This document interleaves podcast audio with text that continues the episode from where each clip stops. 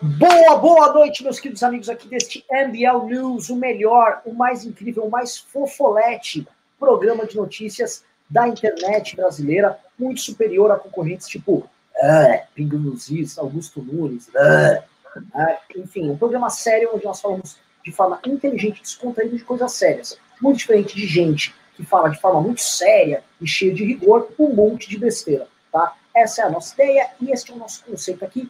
Hoje temos Thiago Pavinato, gênio, um monstro, tá? uma das figuras mais inteligentes que conheço, Lucas Merreiro, vulgo futuro da MBL, e vamos ter o nosso presente, nosso Kim Katsumoto Katagiri, que vai entrar aqui no momento, ele está arrumando lá o computador dele, então vai ser polêmico. Vamos ter Kim Katagiri hoje, bicho vai pegar, bicho vai pegar. Mas antes o bicho vai pegar. Nós temos que falar hoje da grande polêmica do dia. João Ah, eu posso, eu posso, eu posso falar uma coisa antes. É, é um anúncio de utilidade pública, tá? É o professor, o professor Francisco Raso. Eu acho que ele é um dos conservadores mais respeitados hoje no Brasil. É o professor Francisco Raso. Sim. Ele, ele nos, ele adverte a população brasileira de uma coisa. É utilidade pública aqui no MBL. Então você preste atenção, tá? Vocês têm que ter muito cuidado. Você aí de casa, que está quarentenado, está com a família, está com a mamãe, está com a vovó, está com criança em casa, tem que tomar muito cuidado.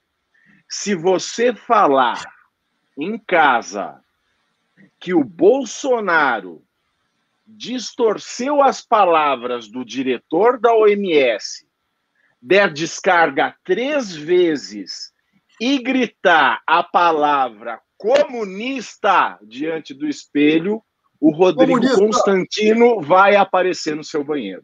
Tá? Ah! Então, muito cuidado. velho. Muito cuidado. Ele vive, não, velho. Não faça isso. Não diga. Bolsonaro distorceu a palavra da OMS dá descarga três vezes e grita comunista, o Rodrigo Constantino aparece. Então, cuidado. Mas ele aparece onde? Ele aparece na privada mesmo? Eu, eu, não sei, eu nunca fiz isso em casa. Quem já teve experiência com a loira do banheiro, agora vai ter experiência com o gordo do banheiro. É, é, é, é deplorável, isso está acontecendo. A Vera Magalhães relatou que está acontecendo com ela também. É, é uma merda. Tá? É tipo coronavírus. A Mônica Waldvogel também falou que está acontecendo com ela. Eu falei com ela de manhã. Mais tá uma jornalista da Globo Golpista. Da Globo Golpista, ela confirmou a história, tá? Carlos Andreasa é outro. Enfim. Andreasa também confirmou. É uma merda, cara. É uma merda. É, enfim, é muito bom que você tenha avisado. Vamos começar aqui falando de João Dória Júnior, tá? O que, que eu posso colocar sobre o Dorinho? Dória vinha se destacando e no, na questão técnica, na questão técnica do combate ao coronavírus, eu acho que o trabalho dele vem sendo exemplar. Exemplar. Porém, nessa questão política, o João Dória dá umas ali que também. Puta que pariu, hein? Que canela. Que, que, que foi isso, cara? O Lula ontem passou um pano pro Dória. Né? Lula que busca fazer duas coisas: acenar para um eleitorado não petista soar de moderado, coisa que ele já vem tentando fazer, ele vem tentando soar de moderado, e enfrentar o Bolsonaro. Aí ele jogou ali a migalhinha pro Dória, o Dória foi e falou: ah, não é hora de ódio, mas solidariedade. Acenando pro Lula como se o Lula fosse um player normal no jogo. E aqui vai dar um debate bom, não sei se vocês vão concordar comigo. Eu acho que é impossível nós falarmos, normalmente, que o Lula é um player aceitável e você tem eventuais divergências ideológicas com o Lula. Tá? O fato de a gente ter hoje um retardado na presidência da República, o fato de a gente ter hoje as contas públicas estouradas, a gente precisa ficar falando de reforma o tempo todo, o fato da gente estar de joelhos uh, no comércio internacional, fora das cadeias globais de produção, sem ter produtos, sem ter serviços, sem ter tecnologia, nada além de soja para vender para o resto do mundo, o fato da gente ter uma, uma descrença total e completa na política, uma desilusão às instituições, isso tem um responsável só, né? obviamente tem outros ao redor, mas o grande responsável chama-se Luiz Inácio Lula da Silva. E todos os danos que nós vivemos e as consequências ruins que nós vivemos hoje são todas consequências, obviamente, dos anos onde ele foi presidente, por conta de um projeto de poder ególatra, maluco, corrupto e autoritário. Ele fez tudo o que ele fez, a gente não precisa discorrer aqui, ficar horas falando mal do PT, tá? Mas vivemos hoje consequência das decisões tomadas por esse homem. Então não dá para tratar Lula como se agente comum político Lula fosse. Tipo, ai, ah, olha só, eu concordei agora com alguém desse. Eu concordei com a Tabata. Tabata teve um bom ponto aqui. Não dá para falar que é a mesma coisa. Né? Lucas Merreiro, qual a sua opinião sobre isso? Sabe que a princípio eu acho que eu fui meio lesado nisso, porque no começo eu falei assim, nossa, mas por que a galera tá tão puta assim? Ele tá certo. Não é o momento de divergir politicamente, o momento é de você se unir, combater e tal, mas depois eu parei de pensar, o cara é um criminoso, ele não é um político, né? É, eu, eu entenderia se o discurso do Dória fosse para uma esquerda em geral, falar assim, olha, é, não, não respondendo, retweetando um tweet do Lula elogiando ele, mas falasse, olha, gente, aqui não é momento da gente é, é, debater esquerda, direita, é momento da gente se unir contra o coronavírus. Seria perfeito. Agora, o fato de ser com o Lula realmente é que ele é muito oportunista e ele tentou fazer, fazer isso vir pro lado dele. Só que eu acho que ele falhou miseravelmente, cara. Jogou a merda no ventilador total ao, ao fazer isso com o Lula. Uma cagada. Politicamente foi uma cagada. E você, Pavinato, como você faz uma leitura dessa situação? Olha, eu tenho uma leitura um, um pouquinho mais longa, peço-lhe a licença para externá-la. Né? Não só o Lula é oportunista, né? mas temos que lembrar que o governador João Dória Não, também é um. Ah, sim. Então nós temos dois oportunistas, o João Dória e o, e o próprio Lula. Né? Sim. Qual é o oportunismo do Lula? Além né, dos seus tweets é, é, é, S2, coraçãozinho que ele tem feito na, na conta do Twitter, ele lança uma hoje de manhã, dizendo que, se possível, se preciso, o governo deveria imprimir dinheiro. Olha o que este desgraçado deste ex-presidente nos fala. Que, se for necessário, o governo tem que imprimir dinheiro. É aí, nessa cagada, nessa fala infeliz, que a gente percebe que ele é a razão de Jair Bolsonaro estar onde está. Essa é a razão do Brasil ter elegido um mentecapto, porque o Jair Bolsonaro é um grande mentecapto. Alguns de nós, eu, por exemplo, tive a ingenuidade de acreditar que a investidura, a formalidade do cargo de presidente da República fosse derramar como uma bênção do Espírito Santo, alguma responsabilidade neste homem, mas não. Ele se provou o mentecapto é, que sempre foi. Esse verdadeiro mentecapto é, é, é essa postura do Lula, essa irresponsabilidade do Lula, prova que a nação brasileira só tinha este mentecapto para escolher. Esse é um ponto. Segundo oportunismo do Lula, é o Lula dizer que a equipe econômica do governo parece um bando de contadores preocupado com os credores do Brasil, ao invés de estarem preocupados com os leitos em hospitais. Meus senhores, vou lhes trazer um dado aqui do Conselho das Cidades, né, da, daqui do Brasil. Durante os governos Lula e Dilma, isso começou em 2008. Quem era presidente em 2008? Luiz Inácio Lula da Silva. Nos governos Lula e Dilma, o Brasil perdeu quase 42 mil leitos hospitalares. Agora vem este bandido dizer que a equipe econômica não está preocupada com leitos hospitalares, tendo ele e o seu poste sumido com 42 mil leitos em todo o Brasil, é muito oportunismo, é muita desfaçatez, é muita vagabundagem. Então, o Lula não é um player válido para se dar a mão. Por exemplo, no México. E se o presidente do México falasse: "Ah, é hora de união. Vou dar as mãos, vou dar as mãos aos narcotraficantes para solucionar o problema do coronavírus. Vou esquecer que eles são narcotraficantes. Venham narcotraficantes ao meu gabinete, vocês não serão presos e poderão usar o dinheiro do tráfico para fazer leitos. É uma equiparação válida, porque nós estamos lidando com gangsters. João Dória Júnior, na ânsia de querer aparecer, e não devia, porque ele já estava bem na fita. João Dória já tinha recuperado ali o seu sonho presidenciável. Nesse embate com Jair Bolsonaro, nessa coragem de, de manter uma quarentena, porque a verdade é uma só: prevenção é o melhor remédio. E prevenção para um vírus pandêmico, a solução é a mesma desde o Levítico. E a Bíblia ela surge em torno do século V a.C. Então nós vamos falar que o isolamento é uma medida sanitária eficaz há pelo menos 2.500 anos.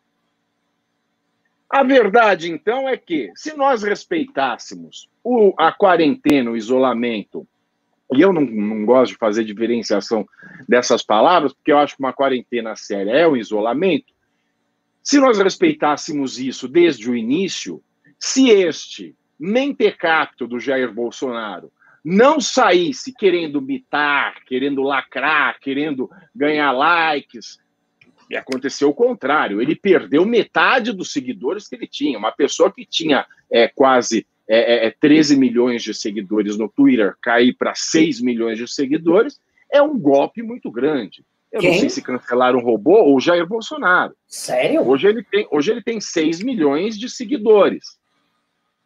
É uma pessoa que tinha mais de 12 milhões de seguidores na conta do Twitter. Sério?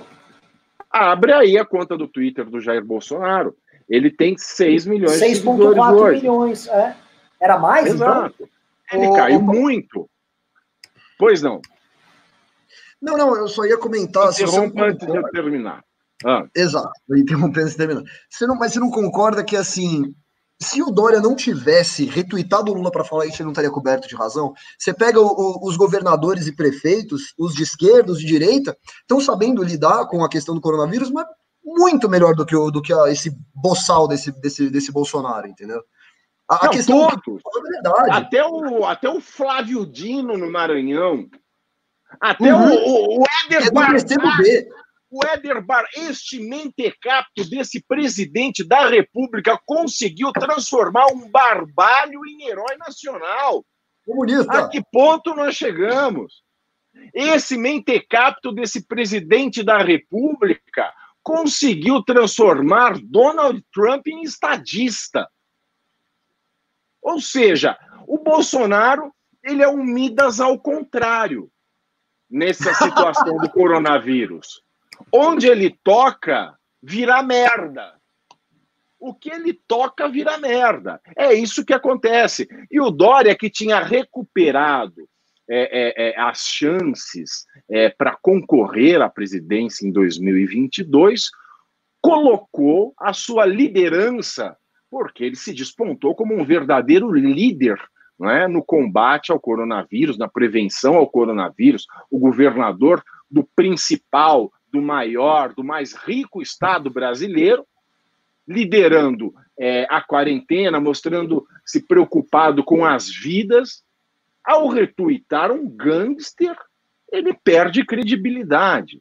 Ele mostra o grande oportunista que ele sempre foi e que ficou mascarado nessa situação do coronavírus, porque felizmente ele se preocupou com o ser humano. Eu até concordo com a fala inicial do, do, do, Até concordo, não. Eu concordo com a fala. Uma coisa é eu concordar com a Tabata Amaral, que é uma menina de esquerda, mas ela está preocupada com vidas. Mas existe uma coisa: o Bolsonaro, por exemplo, ele não se preocupa com as vidas. Ele não se preocupa com ser humano.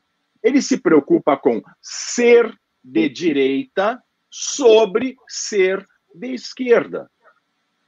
É verdade. E sob esse ponto de vista, ele é igual Fidel Castro ou o próprio Stalin. Eles também não se preocupavam com o ser humano. Só que eles se preocupavam com o ser de esquerda sobre o ser de direita. E aí ele mostra o viés autoritário, e aí ele mostra que ele não é capaz de ser o mandatário maior de um país que é um Estado democrático de direito. E só para voltar então na questão do Lula Dória, se aquele vídeo que soltaram do Dória antes das eleições para governador, dele fazendo sacanagem, né? É, é, é, com várias mulheres, e eu acho que é ele naquele vídeo, ninguém vai tirar isso da minha cabeça. Ele fez uma sacanagem muito maior consigo mesmo ao dar as mãos, a mão imunda de Luiz Inácio Lula da Silva, uma mão que contagia com algo muito pior do que o Covid-19, que contamina a credibilidade. Oh, sensacional. É, outra, outra coisa, é, alguém aqui está surpreso com o oportunismo do Dória? A gente sabia que ele é um puta de um oportunista. Pesquisa, cara, gente, quem tá assistindo, pesquisa no Google, pra vocês relembrarem. Bolsodória e vai em imagens.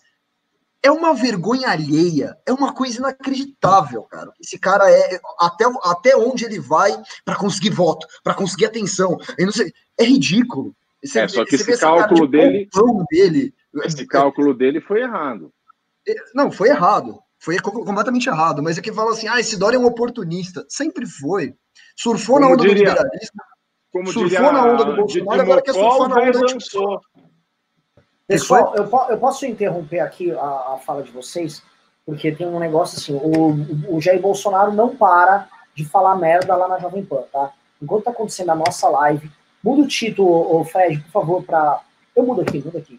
Enquanto tá acontecendo a nossa live aqui, o Jair Bolsonaro está na Jovem Pan, sendo entrevistado no Panos dos Is, não sei se vocês conhecem o programa, é um programa de culto a ele, que é tipo um culto, um culto evangélico, mas Deus é ele, né? É... Nossa, tem deixa eu botar aqui. Tem... É muito Nando Moura falar panos nos is, né? Botar os apelidinhos, né? É, virou panos nos is, jovem pano, e aí é, vai. Eu adoro os apelidos que o Nando Moura dá. No, no, no, e, e, e, o que está acontecendo, né, meus queridos amigos? O, ele falou algumas coisas. Primeira coisa é, o único cara que foi fazer, tentar fazer alguma entrevista lá chama-se José Maria Trindade. E o José Maria Trindade eh, falou, fez a pergunta mais óbvia de todas. Né? Ô, meu querido é, Bolsonaro, se você está falando tanto que você quer acabar com, a, com o isolamento, por que você não solta um decreto acabando com essa iniciativa dos governadores, né? Para ver se era só discurso ou não. Eis que Bolsonaro responde: é, eu tô muito incomodado com isso aí. Tô muito incomodado com essa história aí, pô. Se continuarem insistindo, semana que vem eu já paro. Se, se eles não mudarem, eu já vou meter uma, vou fazer alguma coisa. E outra coisa que disse, que quer apoio popular para fazer isso. Só lembrando que ele convocou uma manifestação agora para esse fim de semana, dia 5 de abril, tá? Então ele convocou uma manifestação para dia 5 de abril e logo em seguida está falando que semana que vem quer tomar uma atitude. Ou seja, ele, Jair ele Bolsonaro, já publicou sobre isso, Renan? Ele já falou agora falou agora na Jovem Pan. Enquanto vocês estavam falando, eu falei com a nossa equipe de produção, estou recebendo aqui os detalhes da entrevista dele. Então, assim, para quem achava, ficando bem claro, para quem achava que esse boçal do Bolsonaro tinha tomado, uh, tinha se emendado tal, não rolou nada disso. Aqui tá tendo uns GC aqui, ó. Se continuarem insistindo, semana que vem eu já paro com isso aí, sobre o isolamento. Isso é papo de genocida vagabundo, filho da puta. Eu vou repetir. É, isso é papo de vagabundo, genocida, despreocupado com vida de gente. Esse cara é um, é um maluco. O Donald Trump, que é o ídolo dele, ele fica lá, ah, Trump, Trump.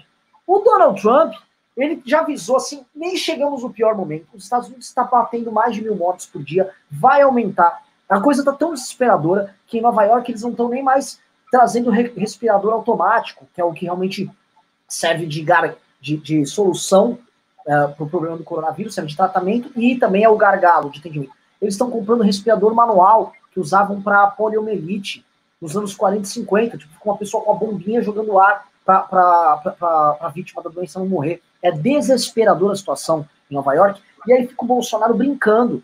Ai, ai, que estadista! Ele foi, na, ele foi no pronunciamento e parecia um cara sério, né? Leu lá no teleprompter, teve escrito. Esse cara é um psicopata maluco psicopata maluco. E, e assim, rivaliza com Lula. Porque olha só, só para colocar um ponto aqui, falando de Lula, Lula, Lula. Lula por que, que o Lula é diferente do, do Romero Jucá? Por que, que o Lula é diferente do Renan Calheiros? Ladrão na política brasileira a gente tem desde sempre. Teve antes dos militares, teve na República Velha, teve no Império, teve durante a ditadura, teve na nova na, na pós-Constituição de 88, teve em todos os governos, tem em todos os partidos. Corrupção acontece agora dentro da direita, acontece na esquerda, acontece em todos os lados.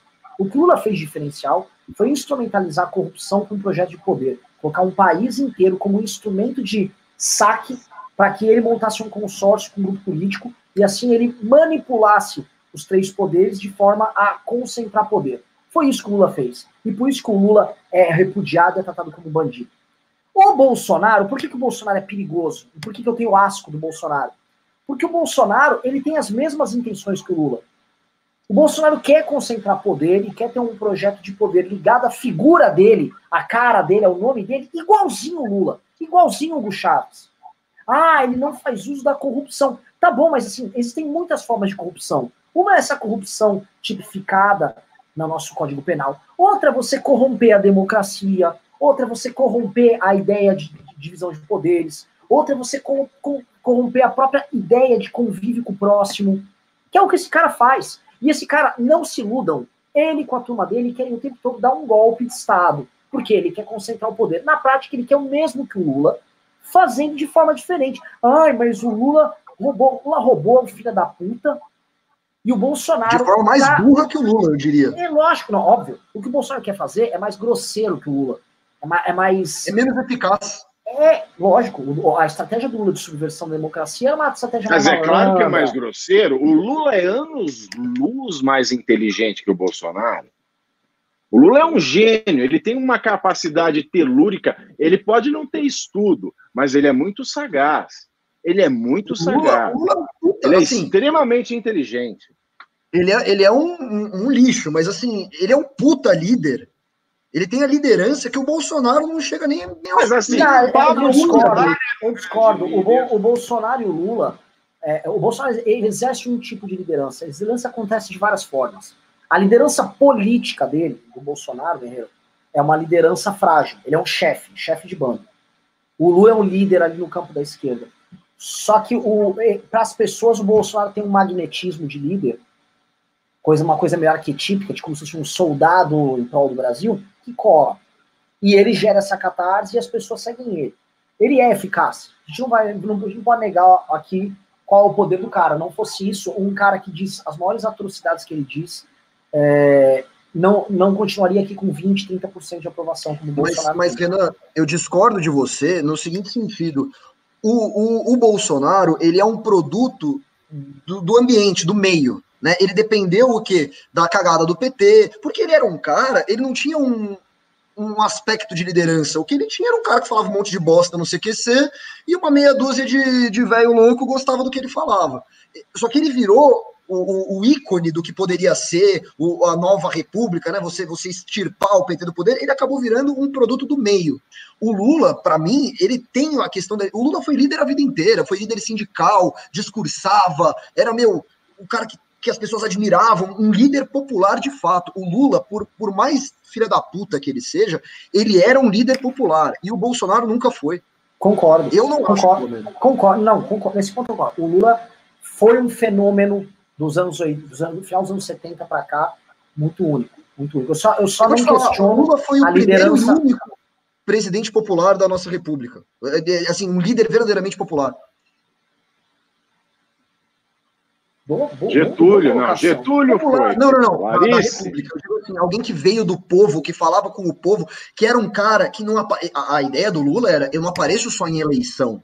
Eu sou um cara que tô aqui todo dia, entendeu? O Bolsonaro não. O Bolsonaro era um merdinha de um deputado que ficou 30 anos mamando nas tetas do Estado e não fez porra nenhuma. Jânio Quadros também veio do povo. Jânio Quadros veio do povo. Não, não, também na República, depois, mas aí, é, pós, ah, pós, é, é, república, é república. É, a gente só teve um intervalo. República. Mas Brasil é República desde Nova 1800. República, Nova República, ah. enfim, depois, é, desculpa. Nova República também. Ó, ah, ele o... punha é caspa no cabelo para aparecer no povo e comia pão com mortadela e comício.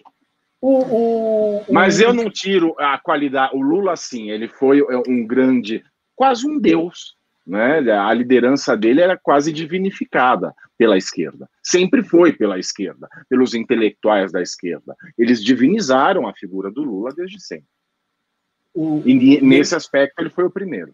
E a forma como ele foi construído, porque ele, ele foi divinizado antes de chegar ao poder.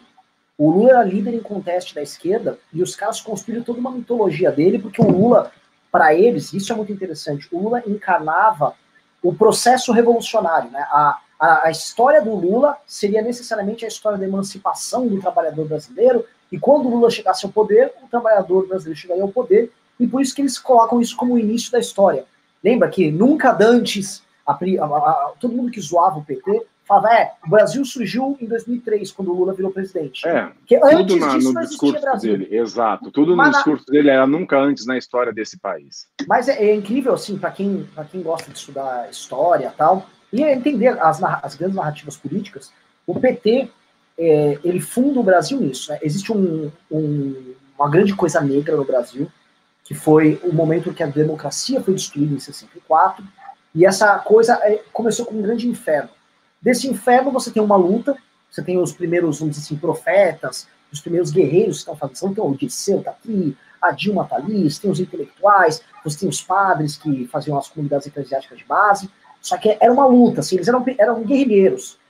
É igual no Star Wars, que havia os rebeldes, eles eram os rebeldes, de repente surge o Messias, o Messias que vai nos guiar, que é o Lula, que surge do seio do povo, como um líder, e aí ele congrega esses rebeldes, criam um partido, e através do partido começa a verdadeira epopeia do povo brasileiro. Essa é a grande narrativa Você histórica do PT. coisa que o Lula constrói. Isso é uma coisa que ele faz deliberadamente, assim, ele fala, vou juntar essa, essa vontade do povo de mudança. Enquanto o Bolsonaro é, é, é o que a gente estava falando, é um produto do que já estava acontecendo. O Bolsonaro ele não é causa, ele é efeito. É, desculpa, ele não é, efeito. É, como é que é? Ele é efeito, ele não é causa. Exato. Exato. Exato. O, o, o Berreiro, Exato. esse é um ponto que, é, que eu, eu, eu ia terminar o raciocínio e jogar a bola para vocês. O que, que é o raciocínio? O Lula, no final, ele construiu esse, o PT, os intelectuais, todo mundo construiu essa história e eles tentaram desenhar a história brasileira baseada nisso. Né? Tanto que o nome do, o nome, o nome do, filho, do filho do Lula é completamente emblemático se encaixar nisso. Lula é o filho do Brasil. É literalmente o Messias, ele é o homem brasileiro encarnado que surge para isso. O Bolsonaro, o Bolsonaro, o Bolsonaro é Bolsonaro, o filho do fuzil. Mas é isso, mas certa, mas você fez a piada, mas a piada cabe. Porque o, o Bolsonaro, ele é como se fosse o arquétipo, ou o, o, filho de um outro Brasil, que era o Brasil que vinha em oposição. Ele era o filho das trevas na saga do PT. E aí, eis que surgiu um herói representando esse valor das trevas, e aí ele é o, é o avatar que vai punir o filho caído, que é o Lula. Né? O Lula é uma espécie de. É o Anakin Skywalker, né? Ele era para ser o Messias dos Jedi, só que ele, ele tombou. Ele é o Lúcifer, é o, é o anjo caído. E o Bolsonaro, supostamente, era aquele que faz o enfrentamento a esse anjo caído, né? o Messias do outro lado.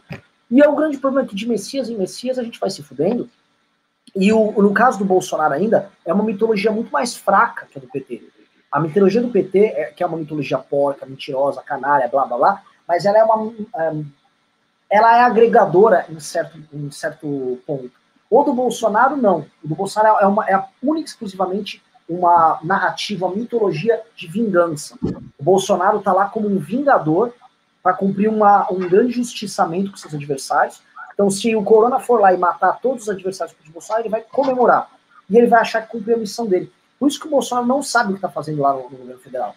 Ele não toma nenhuma medida concreta contra o presidente da República, porque seu único objetivo é permanecer no poder para gerar uma vingança e atacar seus adversários. Ele só sabe fazer isso ele vai nos pronunciamentos para atacar, ele só sai fazendo porque ele foi forjado para isso. Né? O que, que vocês acham? Estou viajando aqui na maionese? Tô... Não, de jeito nenhum. Aliás, essa leitura Star Wars sensacional. Só que a gente só não consegue achar um papel para o Bolsonaro nisso, né? Porque ele é uma coisa tão esquisita na vida real e que ele passa a ser esquisita também na comparação da ficção. Né? É, é, tá mais para o filme do, do, dos Trapalhões, eu acho. Né? Que a gente tem. A gente tem um mocinho que virou bandido e aparece o SWAT Trapalhões para tentar para é tentar tirar o bandido. É, Porque o Bolsonaro ele é um mentecato, ele é ridículo, mas com esse problema do coronavírus, que ninguém esperava, né, que a nossa geração não esperava, que o nosso século não esperava, que muitos dos futuristas davam como uma situação é, que não, não aconteceria nunca jamais, porque a nossa medicina e a nossa farmacologia já tinham avançado sobremaneira. Então surge por conta dessa situação totalmente inesperada, por todos os, os ficcionistas, desde Albert Camus, né, esse mentecapto pateta se tornou perigoso. Ele se tornou Sim. perigoso. Ele se tornou uma ameaça a muitas vidas. E quem era, até aquele momento, só um mentecapto, pateta e mal educado, se tornou também um grande psicopata. Porque quando você fala num discurso em rede nacional, teremos algumas mortes, paciência. Renan tá pedindo tempo aí. Isso é de uma desumanidade. Bolsonaro atacou Paulo Guedes e Mandetta na rádio. Ah! tá de para de anunciar, os caras vão sair daqui pra ouvir essa porra, Renan. Pô, para de anunciar. Como é que é, tá gente? de brincadeira. Olha, olha só o recado que ele mandou. Ele falou que se o Guedes achar que é só o ministério dele e o Mandetta também, que vão ter problemas com ele, dizendo assim: se vocês não submeterem a mim aí, vocês estão fodidos. Ele falou eu isso acho na que rádio. a partir daí, eu acho que a partir desta deixa, nós podemos pular para a pauta 3. Pauta 3, por favor. Depois de 3... anunciar sanção, Bolsonaro disse que ainda espera. Não, desculpa, é a 2, é a da Janaína Pascoal. Vamos lá. Janaína Pascoal diz a Bolsonaro que militares vão derrubá-lo se seguir fazendo graça com isolamento. Ah, eu tenho uma pergunta para fazer sobre esse, sobre esse caso, inclusive, mas vamos Passa. lá.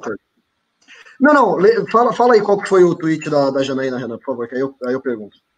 A, a Janaína, ela viu uma, o Bolsonaro completamente maluco lá na, lá na frente do palácio, naquelas entrevistas, falando com uma professora que estava revoltada, pedindo intervenção militar. A Janaína falou que se o Bolsonaro continuasse com essa loucura, quem iria tomar a intervenção militar era ele. Muito bem. É que, então, exato. Ela, ela falou assim, né? O que ela falou foi o seguinte: se você continuar mentindo, os militares, baseados no artigo 142, né? O 142 da Constituição Federal, que é o que os bolsonaristas mais gostam de falar. Artigo 142, intervenção militar. Adoro. Ela falou: os caras vão usar isso para te tirar. É, e assim, eu só queria, antes de fazer a pergunta, quero fazer um comentário, que é assim, quem, quem que caiu nesse papinho do, do discurso mais ponderado do Bolsonaro, eu vi gente, e eu não vou citar nomes, mas gente do MBL, gente importante do MBL, falou assim: agora sim, presidente, agora você está falando como presidente. Pelo amor de Deus, não dá para cair num papinho desse, é óbvio, ele falou no pronunciamento oficial, justamente para o pessoal ficar assim, ai, que legal. Aí, um dia depois, o cara vai lá e posta o vídeo de uma professora falando que tem que acabar com o isolamento, que ela tem que trabalhar, não sei o quê, com ele concordando, e, e na. E na na legenda estava escrito, é, por favor, compartilhem, alguma coisa assim. Então, assim, mudou de tom porra nenhuma. É... Eu já falei, eu já falei isso várias falei no Twitter uma vez também. Para cada frase sensata do Bolsonaro, é tão certo quanto dois e dois são quatro, que vai vir uma frase absurda desdizendo o que ele acabou de dizer. Uma não, três. Se isso, se isso não se chama bipolaridade, que é um transtorno mental grave, isso é mau caratismo. Então, dos dois, um, ou ele é um doente mental que sofre de bipolaridade, ou é um, mai, um maior dos mau caráteres que se faz maior até do que o Lula. Então, é, aí, aí, a minha questão é a seguinte: é, lendo a Constituição aqui, né? Uh, artigo 142 da Constituição Federal, para quem não sabe o que é, o que está escrito no, artigo 142 que as pessoas tanto usam. Acho que cabe a gente falar aqui. Ele, o artigo 142 fala o seguinte: as Forças Armadas, constituídas pela Marinha, Exército e Aeronáutica, são instituições nacionais permanentes e regulares, organizadas com base na hierarquia e disciplina, sob a autoridade suprema do presidente da República, e destinam-se à defesa da pátria, garantia dos poderes constitucionais e, por iniciativa de qualquer desses, da lei e da ordem. Eu acho que, assim, para você fazer uma leitura de que os militares podem é, destituir um presidente da República, você acha que ser uma leitura meio extensa? Porque, assim, é meio genérico o texto, realmente. Ele fala assim, garantir lei e ordem. Mas, assim... Te, a, a, Constituição é genérica. Vou fazer uma leitura aqui. É, isso é um problema. A professorinha, a professorinha de direito aqui gostaria de dizer algumas palavras. O artigo 142, ele está dentro de um título e o, os títulos, os nomes dos títulos e dos capítulos são muito importantes na Constituição, porque elas delineiam o sentido e a utilidade dos artigos. Então, tão importante quanto você ler o artigo é você ler o título e o capítulo no qual ele se enquadra. É verdade. Esse artigo 142, ele está no título 5 da Constituição, que fala da defesa do Estado e das instituições democráticas. Note, o Estado brasileiro não é executivo, legislativo, judiciário e Ministério Público. O Estado, pela concepção mais tradicional do direito, se define como território e população. Nós temos um território e uma população. Então, quando eu falo em defesa do Estado, as Forças Armadas elas vão defender o Estado quando ele está em ameaça de guerra, porque estão ameaçando o seu território, mas o Estado não é só território o Estado também é povo. O povo é um item integrante da definição do Estado. E como nós temos uma pandemia que está colocando em risco a vida do povo, e se nós temos um presidente que está colocando em risco a vida do povo, e o povo é o Estado, Aonde está agora os bolsonaristas que dizem todo o poder emana do povo? Estão quietinhos ali porque eles não sabem interpretar o texto constitucional. Porque tem um senhor picareta, uma Dercy Gonçalves, com versão de mais leitura masculina e brocha, que é o Olavo de Carvalho, e todo respeito a Dercy Gonçalves. E aos é? brochas. Que era Dercy Gonçalves era uma filósofa da comédia. Olavo de Carvalho é um filósofo, é, é, é uma comédia, uma comédia de, de filósofo. Entendeu? Perfeito. Não dá. Então, quando a gente tem um senhor com a extensão, com a abrangência de pessoas que ele influencia, fazendo leituras tortas, porcas, erradas da Constituição brasileira, essa cambada, esse secto de araras vermelhas e jandaias sarapintadas, como andavam atrás de Macunaíma, é? aceitando tudo é, o que o seu líder diz, essas leituras foram muito ultrajadas e vilipendiadas. Então, o título do artigo 142, ele fala da defesa do Estado. E o artigo 142, ele está na Constituição para garantir a defesa do Estado e das instituições. O artigo 142, a professora Janaína Pascoal, ela disse que há possibilidade, se Jair Bolsonaro não parar de ser estúpido nessa em matéria do coronavírus, ela está muito certa. Há 15 dias atrás, eu já falei também na, é, no, no, no Twitter que o presidente Bolsonaro ele já cometeu crime de responsabilidade quatro vezes, no mínimo. A Constituição, no, cap... no artigo 185, mas, quando ela fala peraí, dos peraí, crimes peraí, de. Ah. Antes de você falar de impeachment, posso só entrar num ponto que você colocou a respeito do 142? Antes da gente hum. começar a falar de impeachment de Bolsonaro? Sim, é, eu é não que... vou falar do impeachment, mas eu vou linkar, mas pode falar, claro. Posso, posso, então, então, beleza. É que assim, beleza, pelo que eu entendi, o que você falou é o seguinte, né? Resumindo. Ah, é, aqui diz que as Forças Armadas, né, elas têm que garantir a lei e ordem, né, para garantir, por exemplo, os poderes constitucionais, ou a, a, a lei e a ordem. Se o Bolsonaro está tentando contra os princípios constitucionais ou a lei e a ordem, o que ele está, logo cabe às Forças Armadas Exato. Ele, certo? É Exato. É o, que, é o que eu ia chegar. Quando o artigo 85 da mesma Constituição fala de crime de responsabilidade, e a gente sabe que qual a pena do crime de responsabilidade? Impeachment. Impeachment, claro. O crime de responsabilidade ele não é necessariamente econômico, financeiro. Não tem que ter corrupção, não tem que ter pedalada, não tem que ter medida financeira mal feita. Pode ser um, pode ser afronta a um direito totalmente material, sem valor patrimonial nenhum. Sim. E aí a Constituição, artigo 185, ele elenca sete hipóteses especiais, porque crime de responsabilidade é qualquer atentado à Constituição. Mesmo uhum. que não esteja nessas sete hipóteses especiais, se atentou contra a Constituição, é crime de responsabilidade. Se é crime de responsabilidade, é passível de impeachment. O Bolsonaro ele atentou contra direito individual e coletivo. O que, que é isso? O direito à saúde. O direito à saúde é um direito individual e, ao mesmo tempo, um direito social. Ele atentou é, contra a saúde pública. Ele atentou contra a administração pública, ele cometeu improbidade administrativa. O Bolsonaro também cometeu aí. É, por, como é que é, por, é improbidade administrativa? Porque ele desviou verba, a improbidade administrativa ele administrou mal. Não.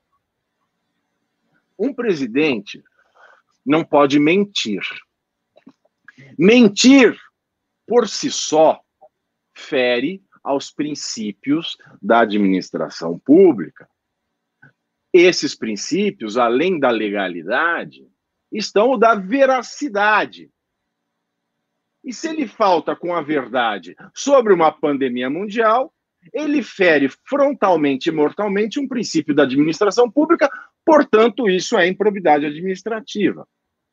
Então, assim, ele já tendo cometido pelo menos quatro espécies de crime de responsabilidade, ele já afrontou a Constituição várias vezes. E quando ele vai para um protesto e se deixa fotografar fazendo joinha na frente de cartaz, aí cinco já, fecha o Congresso, fecha o STF, ele está tentando não só contra o Estado, que é o povo, que é a saúde do povo, mas também contra as instituições. Então, essa questão da autoridade suprema do presidente da República que está aqui, ela está aqui por uma mera, por um mero macaqueamento da Constituição norte-americana. É um mero macaqueamento sem sentido nenhum para a realidade do presidencialismo brasileiro.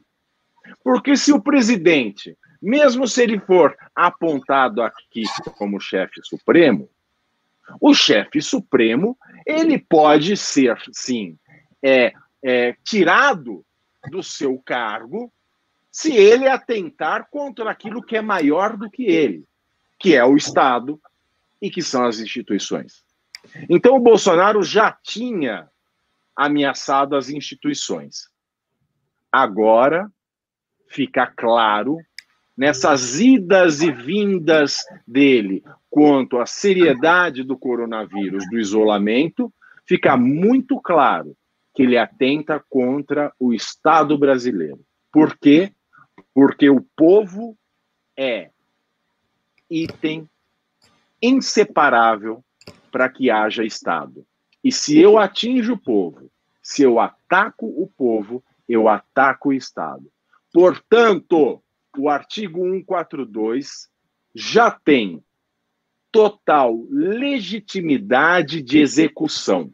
Se o exército quiser, a qualquer momento, desde o momento em que ele se desdisse, desde o momento em que ele se mostrou mentiroso e falso na sua preocupação contra a pandemia do coronavírus, a qualquer momento, desde já, o Exército Nacional pode sim, as Forças Armadas brasileiras podem sim apear Jair Bolsonaro do caso. Então, ele já cumpriu todos os requisitos para ser empichado e agora ele já cumpriu todos os requisitos para ser tirado do cargo. Você acha que o Exército deveria ter intervido Pera, no só antes caso? de continuar, antes de continuar, antes de continuar, momento, momento host aqui. É o seguinte, eu preciso de duas coisas do público que tá vendo. Vocês estão vendo aqui uma discussão seríssima, que eles não vendo esse canal de pelego. Vocês estão vendo um jurista, doutor em direito na USP. Não é tipo, ah, eu sou um jurista patriota.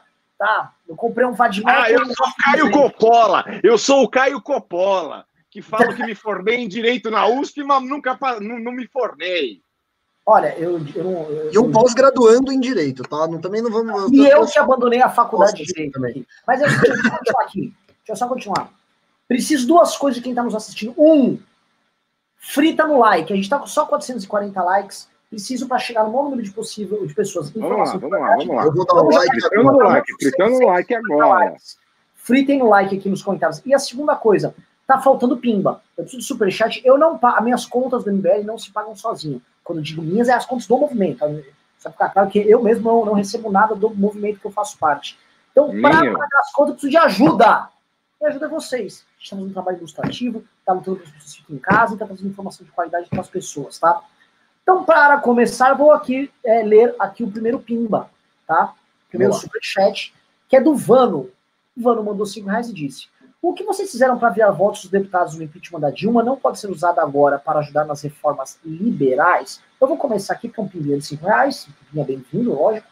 Vano, dá. Só que para aquilo você demanda uma duas coisas. Havia vontade política de uma oposição organizada, hoje não tem vontade política da direita, você só tem um, o Kim e os deputados do Novo indo atrás dessas pautas.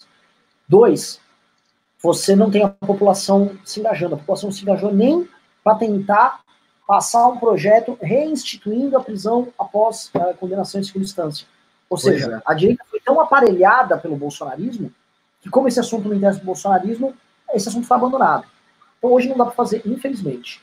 Fran- Juliano Lerner mandou 5 reais e disse: Será que teremos a Rede Globo ajudando a pôr os milicos no poder novamente? Pimbinha de 5 reais merece um comentário. Quem quer comentar aí? É, será que teremos a Rede Globo ajudando a pôr os milicos no poder novamente? Olha, eu vou falar uma coisa. Eu acho que a Globo, ela tá recuperando.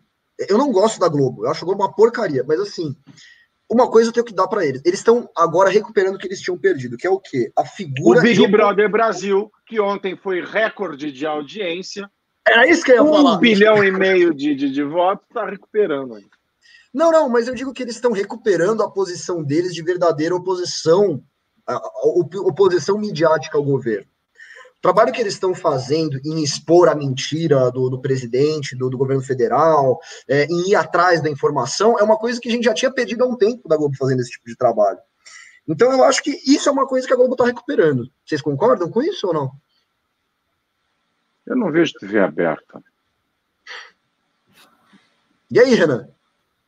Olha, é. é, é eu tô respondendo. Eu- eu- ah, vê, vê se até, vê se dá para eu ler ver televisão aqui. em casa. Ai, você Ah, não tem tempo para essas coisas. não dá, filho, não dá. é, Eu só eu- vejo eu- eu Chaves. vou- Na cozinha. Só Eu, eu Chaves. não, eu não assisto Globo, mas eu entendo o ponto. A, a mídia, tá? Não só a Globo, como a, a grande mídia como um todo, nessa crise do coronavírus, ela cresceu muito de audiência. Porque tem aquela coisa: todo mundo é meio louco, mas não rasga dinheiro, né? Na hora de você se informar se o coronavírus vai matar ou não, qual remédio tomar, o Jornal da Cidade Online, o Terça Livre, não são muito utilizados, né? Aí o Patriota vai, deixa eu dar uma olhadinha ali numa, numa imprensa séria, deixa eu ver o que aconteceu lá na TV. Porque é, na, é a realidade das coisas. Quando a água bate, você não vai procurar um médico mínimo que vai falar que você tem que tomar só hidroxicloroquina. Que, aliás, saiu um estudo agora que os hospitais franceses. França que virou recordista em mortes, tá? Hoje teve 1.500 óbitos. Uh, nos hospitais franceses usaram hidroxicloroquina e não serviu pra porcaria nenhuma, tá? É, eu vou ler agora o Pimba. O Thiago Cardoso mandou mais 5 reais e disse: Não dá para ter Pimba se não tem renda. Concordo. Toda, mas toda ajuda é bem-vinda aqui. É verdade. Uma esmola, pelo amor de Deus. Uma esmola por caridade. Bom, não teve pimba enquanto a galera pimba aí pra gente. Eu vamos, Uma esmola pro Renan, pro Merreiro e pro Pavinato. Vamos lá, eu queria saber, Pavinato, aqui, é, continuando esse tema aí da intervenção militar, que é o seguinte: o que o Bolsonaro quer, aparentemente, é criar condições políticas, tá? E quando eu digo políticas aqui, eu não estou falando. Muita gente confunde o Brasil condição política com condições ah, de maioria no legislativo, né? Isso também é um erro, assim, dos nossos analistas, crasso, de todo mundo. Tipo, achar que, ah, não, o Bolsonaro, ele não faz política. Ele faz política. Ele faz um tipo de política autoritária que não passa pelas instituições. Mas é política que ele está fazendo. E ele está querendo gerar é, condições políticas para um, um, um, caos onde ele seja aclamado como líder central. Para mim está muito claro isso. Essa entrevista que ele deu agora na Jovem Pan, vergonhosa, é toda no intuito de, um, gerar conflito com os governadores, dois, gerar conflito com os ministros, três, acabar com a quarentena. Ele continua com o mesmo discurso científico, só que há um método aqui, parafraseando é, nosso amigo Andreasa, uh, há método sim, e o método é gerar caos e gerar ruptura, tá? Eu sei que Bolsonaro não teria apoio para fazer uma incursão golpista com militares, pelo menos a, o alto comando da caseira não está com ele. Mas como você enxerga, Pavinato, queria comentar do Guerreiro, antes de passar para o próximo Pimba, essa tentativa do presidente da República de usar o caos como um instrumento de guerra. Vocês acham que isso está acontecendo? Um. Peraí, dois, posso... Suficiente? Deixa eu fazer uma perguntinha aqui, porque, porque o Pavinato hum. colocou aqueles pontos lá da questão do também do que você estava falando agora, do, uh, da intervenção militar tal. Vai falar que eu estava errado. Olha lá. Eu queria um questionamento. Não, não é que eu vou falar que estava errado, mas assim, eu queria um, que vocês ponderassem aqui. Na época da Dilma, a Dilma Sim. também atentou contra a Constituição, atentou contra o povo, atentou Sim. contra a lei fiscal, ela fez tudo isso. Sim. Sim. Você estava lá na rua com, com aquela meia dúzia de velho louco pedindo o artigo 142 intervenção militar já? Não. Por quê? Porque eu tenho mais o que fazer. Não, não, mas você entendeu? Você não era a favor dessa pauta. Agora, para o Bolsonaro, eu também não sou a favor. Eu sou a favor. Isso eu falando, eu. Não é uma posição do MBL. Tem gente que é contra, tem gente que acha que é um momento. Mas assim, eu acho que o impeachment seria muito bem-vindo do Bolsonaro. Eu não estou entendendo o artigo 142 na época da Dilma. Eu não estou entendendo esse seu paralelo. Vamos lá, vamos à vaca fria. A Dilma fazia cagada na economia. Cagada pra caralho. Tá, tá, tá. Cagada, cagada, cagada. Em que ponto ela tentou contra o território e o povo? Né, ela tentou contra o, o ser povo? humano. O que, que ela tentou contra o povo? É, ela maquiou as contas públicas antes da eleição. Não, mas aí você está fazendo uma.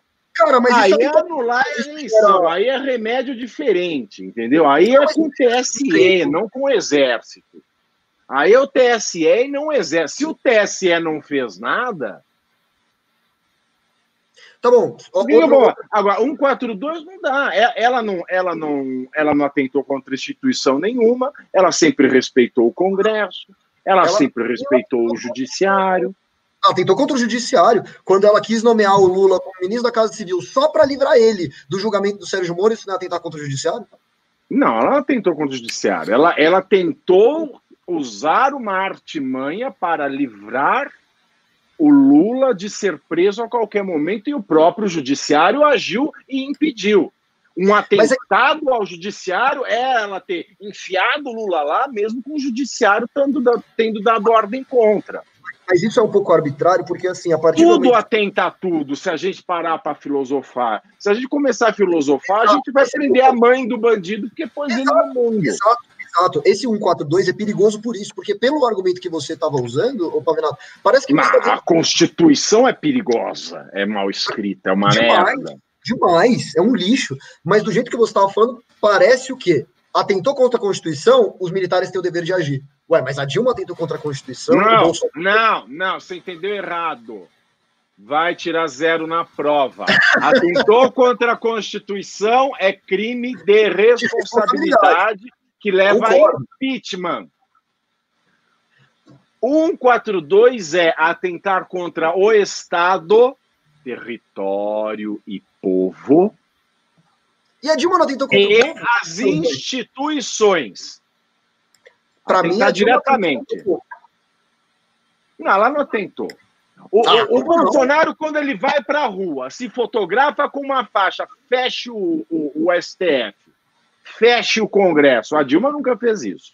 Não, isso é verdade. ela é, é uma decisão prática, propriamente dita, né? Oi? O, isso é verdade. O Bolsonaro, né, nessas convocações de manifestações absurdas dele, ele atenta contra a ordem democrática propriamente dita. Isso sim. Isso Exato. A Dilma não fez isso.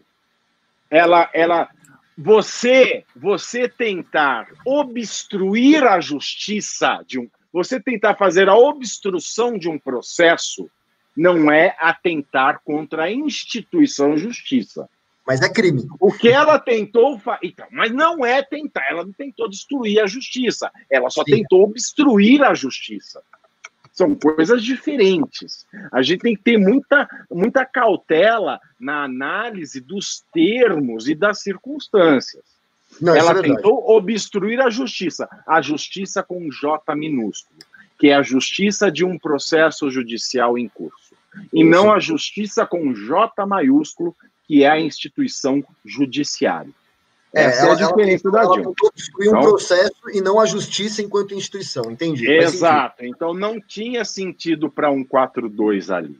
Não, nenhum. Nenhum. Só então, havia aí, crime de responsabilidade. Ah, essa, essa é a conclusão de Pavinato? Intervenção claro. militar já? Para o Bolsonaro? Para o Bolsonaro. Não é a minha, a minha conclusão, não é intervenção militar já. A minha conclusão é: existem fatos perpetrados pelo presidente que permitem que ele responda tanto por processo de crime de responsabilidade quanto a intervenção prevista no 42. São duas respostas. Muito bom. Agora a gente se repete essa é pergunta porque eu esqueci. Você acha? Qual é a saída mais propícia? A saída mais propícia é que ele morra. não, não. De coronavírus. Não, Pavinato, Pavinato, cara, isso pode ser recortado. É, para. Cara, cuidado, velho. É sério. Tipo, não, mas eu tô falando um... a mais fácil. Nós somos seres humanos. Renuncia. Os seres, os, os seres humanos, eles nascem. Ah, tem, tem uma, uma, uma teoria da, da coisa, da. Cara, da coisa. cara assim, ah. o, o, tem gente que recorta, é maldoso. Ah, eu tô falando de morte natural. Eu tô não, falando não. de morte natural. É, sim, é, é tem falando. que ser cuidadoso porque é o seguinte, eu entendi seu ponto, tá? Você tá meu, brincando na piada e os caras. Não, não é nem piada. Não é, é, é, a solução da vida. Nós somos seres humanos. Alguém morreu de morte natural, como diriam os romanos. Há milhares de anos, mors omnia solvit. A morte resolve tudo. Então, a morte é a solução para todos os problemas de todas as pessoas, em primeiro lugar. Tá? Estou respondendo filosoficamente até. Aqui, aqui só, só no comentário os caras, Renan tá cuidando, eu não estou com medo de nada. É que o, o Pavinato é meu amigo, eu entendo a posição dele, e o, o vai vir um vagabundo não, é que vai distorcer Renan, e vai o Renan querer... já me tirou de muita fria. O Renan já me tirou de muita fria nessa vida. É, é, é verdade, não está me tolhendo, não. Eu, eu, eu sou desbocado. E, mas é verdade. Mas assim, filosoficamente, eu falo assim, de morrer, quando eu falo ele morra, é a solução natural filosófica da mors omnia solvit, a morte resolve tudo. A mais hum. honrosa seria uma renúncia. Seria aquilo que a, a jornalista da, da, do Valor Econômico levantou, que haveria uma movimentação, haveria uma movimentação já com, com o exército e alguns próceres da República, para que se assinasse um acordo de blindagem da família dele, se esquecesse tudo que a família dele fez, a rachadinha do, do, do Flávio, a, CP, a CPMI da fake news do Carluxo, faz lá um acordão, ele salva a família e renuncia. Essa seria a saída mais honrosa e menos indolor e menos custosa para o Brasil. Seria a renúncia. Certo? Sim, eu também acho. A natural, a natural é a morte sem dúvida nenhuma, filosoficamente falando. Mas a política seria a renúncia. Mas nós não sabemos, nós sabemos que ele é mentecato e ele não vai renunciar. Portanto, nós temos aqui duas alternativas que são possíveis. Não sei se existe vontade política para tanto. Uma, as Forças Armadas aplicarem um 142. Dois, os congressistas levarem à frente o processo de impeachment. Agora, há um processo aberto que já está no Supremo Tribunal Federal e amanhã o Aras prometeu, Augusto Aras prometeu para amanhã dar o seu parecer sobre o afastamento do Jair. Opa, cortou aqui. Opa, Pavinato caiu. Pavinato travou. Eu vou ler um pingo enquanto isso. Então vamos lá. Porque acabou é, a bateria. O de... para carregar um pouco. Mas, Renan, você tinha Você esqueceu, eu já esqueci. Que? Cara. O Renan. Ó.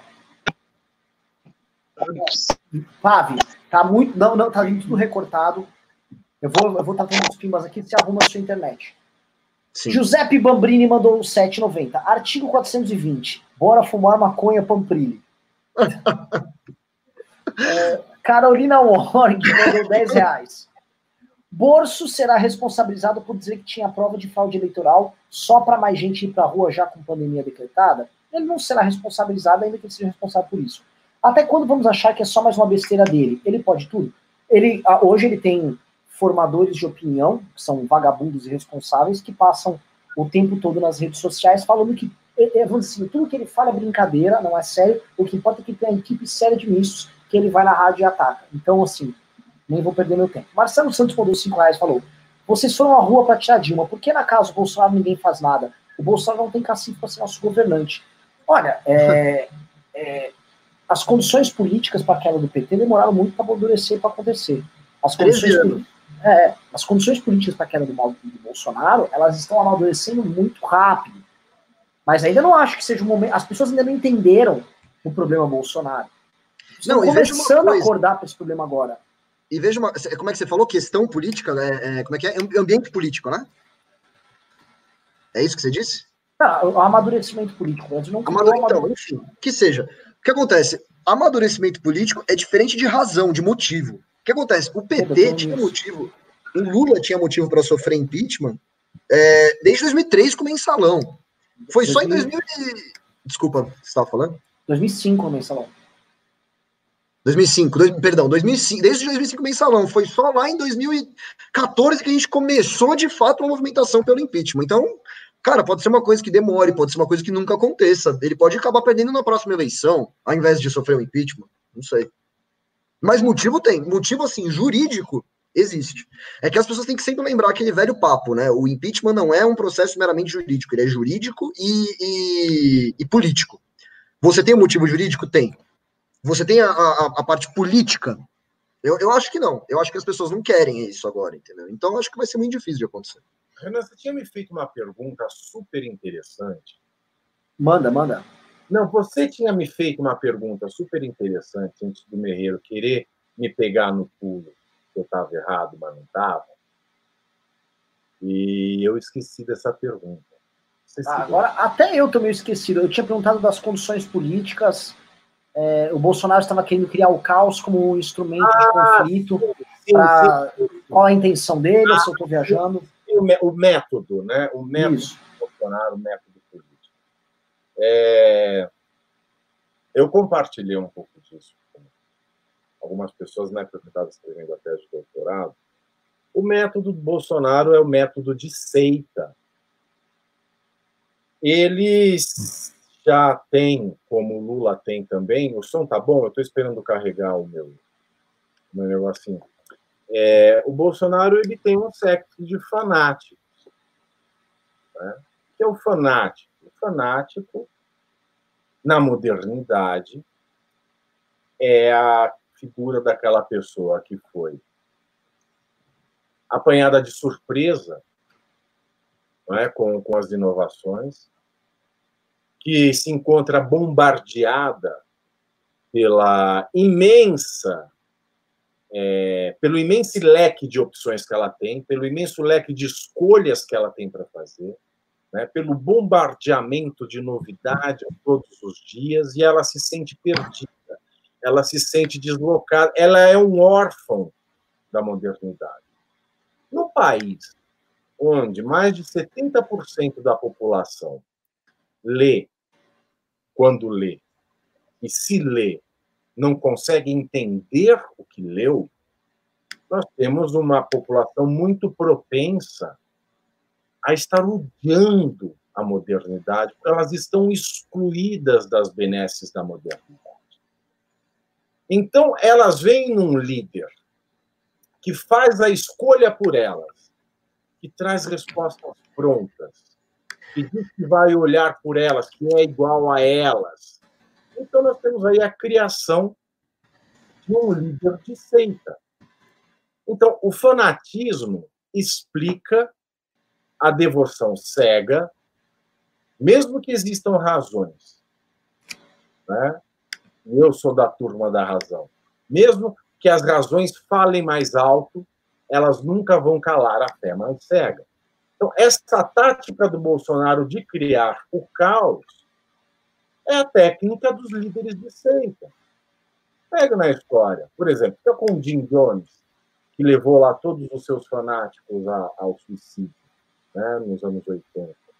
Então, todos os líderes de seita, eles têm os argumentos binários.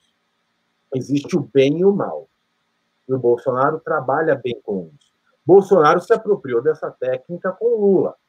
Lula começou com o nós contra eles. E o Bolsonaro se apropriou disso com os patriotas, que eram os eles, agora são os nós, lá em Brasília, os patriotas e os traidores da pátria. Então, nós só temos duas categorias de pessoas. Ou você está comigo dentro da seita, e você tem que fazer tudo o que a seita pede para que você continue dentro daquele grupo, e foi o que o Olavo de Carvalho falou certa feita. Nós não temos que pensar em economia, é, é pensar em teoria, em filosofia, em ideologia, nós temos que seguir o nosso presidente Jair Bolsonaro. É isso aí. Começou a história do gado. Aí começa a falar que os seguidores dele são, e são gado. E, são e o gado ele nunca vai romper a cerca, porque o gado não sabe a força. Então, essa tática de seita, você tem o bem e o mal, os patriotas e os traidores, e você tem um sentimento de grupo quando você entra na seita que você não tinha na modernidade. Porque a nossa modernidade é uma modernidade individualista. E não é um individualismo no sentido negativo da palavra. Não é um individualismo egoísta. É o individualismo de valorização do eu perante o todo. É um individualismo da valorização do ser humano como o único responsável e capaz para tomar as decisões sobre a sua vida. É um individualismo que valoriza as escolhas pessoais. É um individualismo que dá liberdade. Porque o que o comunismo tem é o coletivismo muito forte. Né? Tudo tem que ser pensado no coletivo. E a direita, pós-Guerra Fria, quando a gente rompe a barreira de que a direita é capitalista e a esquerda é anticapitalista, a direita, pós-queda do Muro de Berlim, ela é baseada muito no valor da modernidade, que é o individualismo, é o respeito às escolhas pessoais. E aí entra, por ricochete, a questão do mercado livre, né? sem planificação estatal. Né? As pessoas, tanto físicas quanto jurídicas, elas têm autodeterminação. Então, a autodeterminação, é, que também é, pode ser vista como uma forma de individualismo, ela, num país onde pessoas não têm condições técnicas nem educacionais né, para se sobressaírem nessa selva, né, onde as pessoas têm autodeterminação, quando elas encontram uma oportunidade, quando elas se veem diante de um coletivismo de direita, já que a esquerda me roubou tanto, surgiu uma oportunidade na direita coletivista. Eu tenho um grupo, eu posso usar a mesma camiseta, eu vou ser reconhecido, eu vou ser elogiado na rede social, eu vou ter o meu grupinho sempre ecoando a mesma opinião sobre o mesmo, sobre o mesmo assunto. Então, essa tática de criar o caos é um dos componentes da seita que já estabeleceu o que é bem e o que é mal, quem é quem, quem está dentro do grupo, quem está fora do grupo. E se você está dentro do grupo, é uma pessoa que tem problema de autodeterminação, Porque isso é um problema. As pessoas mal qualificadas têm problema de autodeterminação. Então, você vai segurar, vai segurar nesse grupo a todo custo, porque senão a sua vida vai perder sentido. E quando você entra nessa ideia de seita, o bem e o mal, o patriota e o traidor, e fora da seita é o caos, se eu sair vai ser o caos, se eu sair a Cuca te pega, o PT volta, vai virar comunismo, vai virar o socialismo. Então, a teoria do caos é o que prende a pessoa que está na seita já há algum tempo ou nela está se iniciando. Ela já tem o sentimento confortável de estar participando de um projeto comum, um projeto grandioso, ela é reconhecida como um membro, elogiada como tal, afagada pelo líder, e o caos ele é a base de fundo de tudo que está fora desse grupo que é aceita. Então, essa tática bolsonarista do caos é a única tática a que ele pode recorrer. A ele, que não tem nenhuma sensibilidade humana, nenhum conhecimento de economia, nenhuma responsabilidade com as finanças do país, nenhuma responsabilidade com as instituições, o único, não tem nenhuma formação é, é, é, de né, de líder. Então, a única tática que ele pode recorrer é a tática do caos, da qual ele tem se valido. Respondi. Maravilhoso, maravilhoso, maravilhoso. É mais do que respondido. Foi um tratado isso aqui. Palmitas. Seguinte, eu vou ler Pimba aqui. Tá muito fraco de Pimba hoje, entendo a pobreza dos nossos amigos aqui. É, o Caio Aguiar mandou 10 reais disse: Eu acho que o Bolsonaro só blefa. Eles sabem que não vão acabar com o isolamento. Ele só fala essas coisas para tentar tirar o dedo da crise econômica que virá de qualquer jeito. Covarde. Não, não consigo concordar com você. Acho que é, ele está tirando o corpo dele também. Mas esse tirar de corpo. Ela travou aqui só para mim. Não, o Pimba travou para mim. Você consegue ler de novo? Eu não sei se foi para todo mundo. Para mim tá, foi, tá normal. Ah, é? Então desculpa. Então foi, Ó, é que eu não consegui. E eu vi que o Pavel estava se mexendo, então acho que estava funcionando. O que o, o, que o Caio Guiar falou que é um grande blefe do, do, do, do Bolsonaro. E é. óbvio que o Bolsonaro ele quer ganhar, quer lucrar com isso, ele quer ou obter o menor número de danos, ou o menor dano possível à sua imagem, só que tem uma outra coisa. Você pega desde o ano passado, há um trabalho de combate às instituições e tentativa de controle uh, do processo político. Basicamente, o processo político ideal para o Bolsonaro é assim: ele vai, solta um decreto, todo mundo fica quieto, o decreto é mantido e ele governa assim e pronto, depois ele é reeleito. Processo político, legislativo, todo passo é assim que ele quer que funcione. Que é o que um bom ditador quer. E, obviamente, não quer que ninguém nem questione, nem na imprensa. Se, se quer na imprensa, todo mundo tem que bater palma. É isso. O Bolsonaro quer isso. E, é, é obviamente, que ele já estava é, acelerando com esse processo. Ele fez uma manifestação em 2005. Uma menção importante.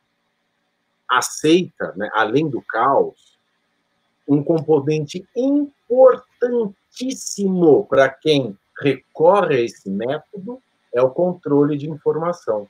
Sim. Você desqualificar a mídia tradicional e tentar redirecionar tudo para o jornaleco que vai dizer o que o líder quer é essencial. Controle de informação. Tá aí mais um.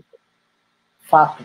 Fato. Eu não sei se vocês concordam, mas assim, essa, essa medida do Bolsonaro, porque o Bolsonaro ele é um populista, né? Óbvio. Então, assim, qual que é, qual que é o populismo dele no, no caso, né? Você já sabe muito bem.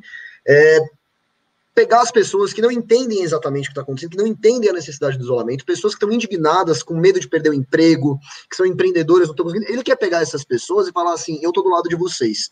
Eles não querem que você trabalhe, eles não querem ganhe dinheiro, mas eu estou aqui lutando por isso.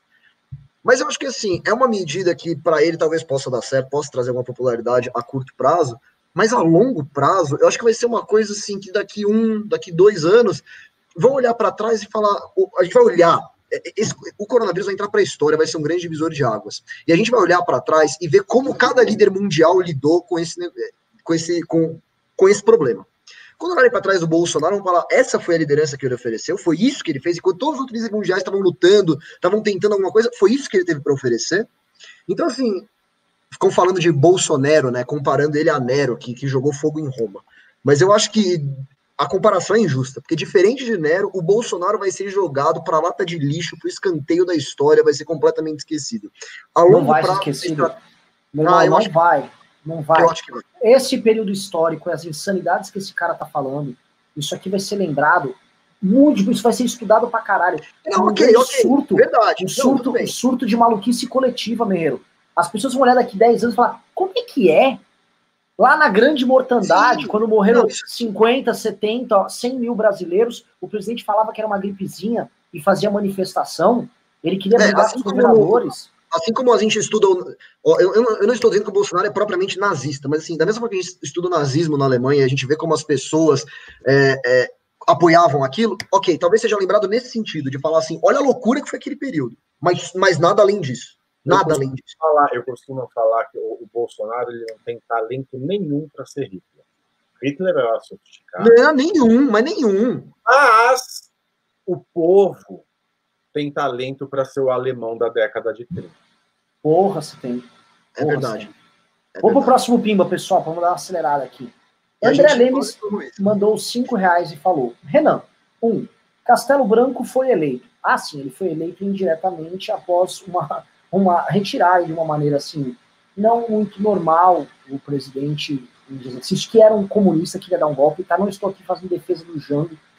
Estou falando o seguinte, houve um golpe e o cara foi eleito de forma indireta depois, depois que houve toda uma conformação política para depor o cara, e depois disso você teve um, um golpe se, se solidificando, aí um, dois, três, quatro, cinco. Dois, ele não governou com tanques no Congresso.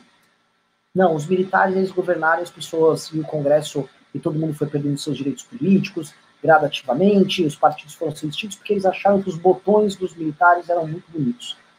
Uh, três, o SNI de Costa e Silva cancelou o pleito de 65. E aí o Castelo, aí a hashtag Castelo Branco Democrata. Sei lá, cara, eu acho o seguinte, cada um com as suas piras cada um com suas piras. Eu acho que você quer fazer que o Castelo Branco é diferente, beleza, segue aí. Não, tem gente que gosta de cocô na boca no sexo, porra, pode achar o que quiser. o coprofilia, famoso, é. né?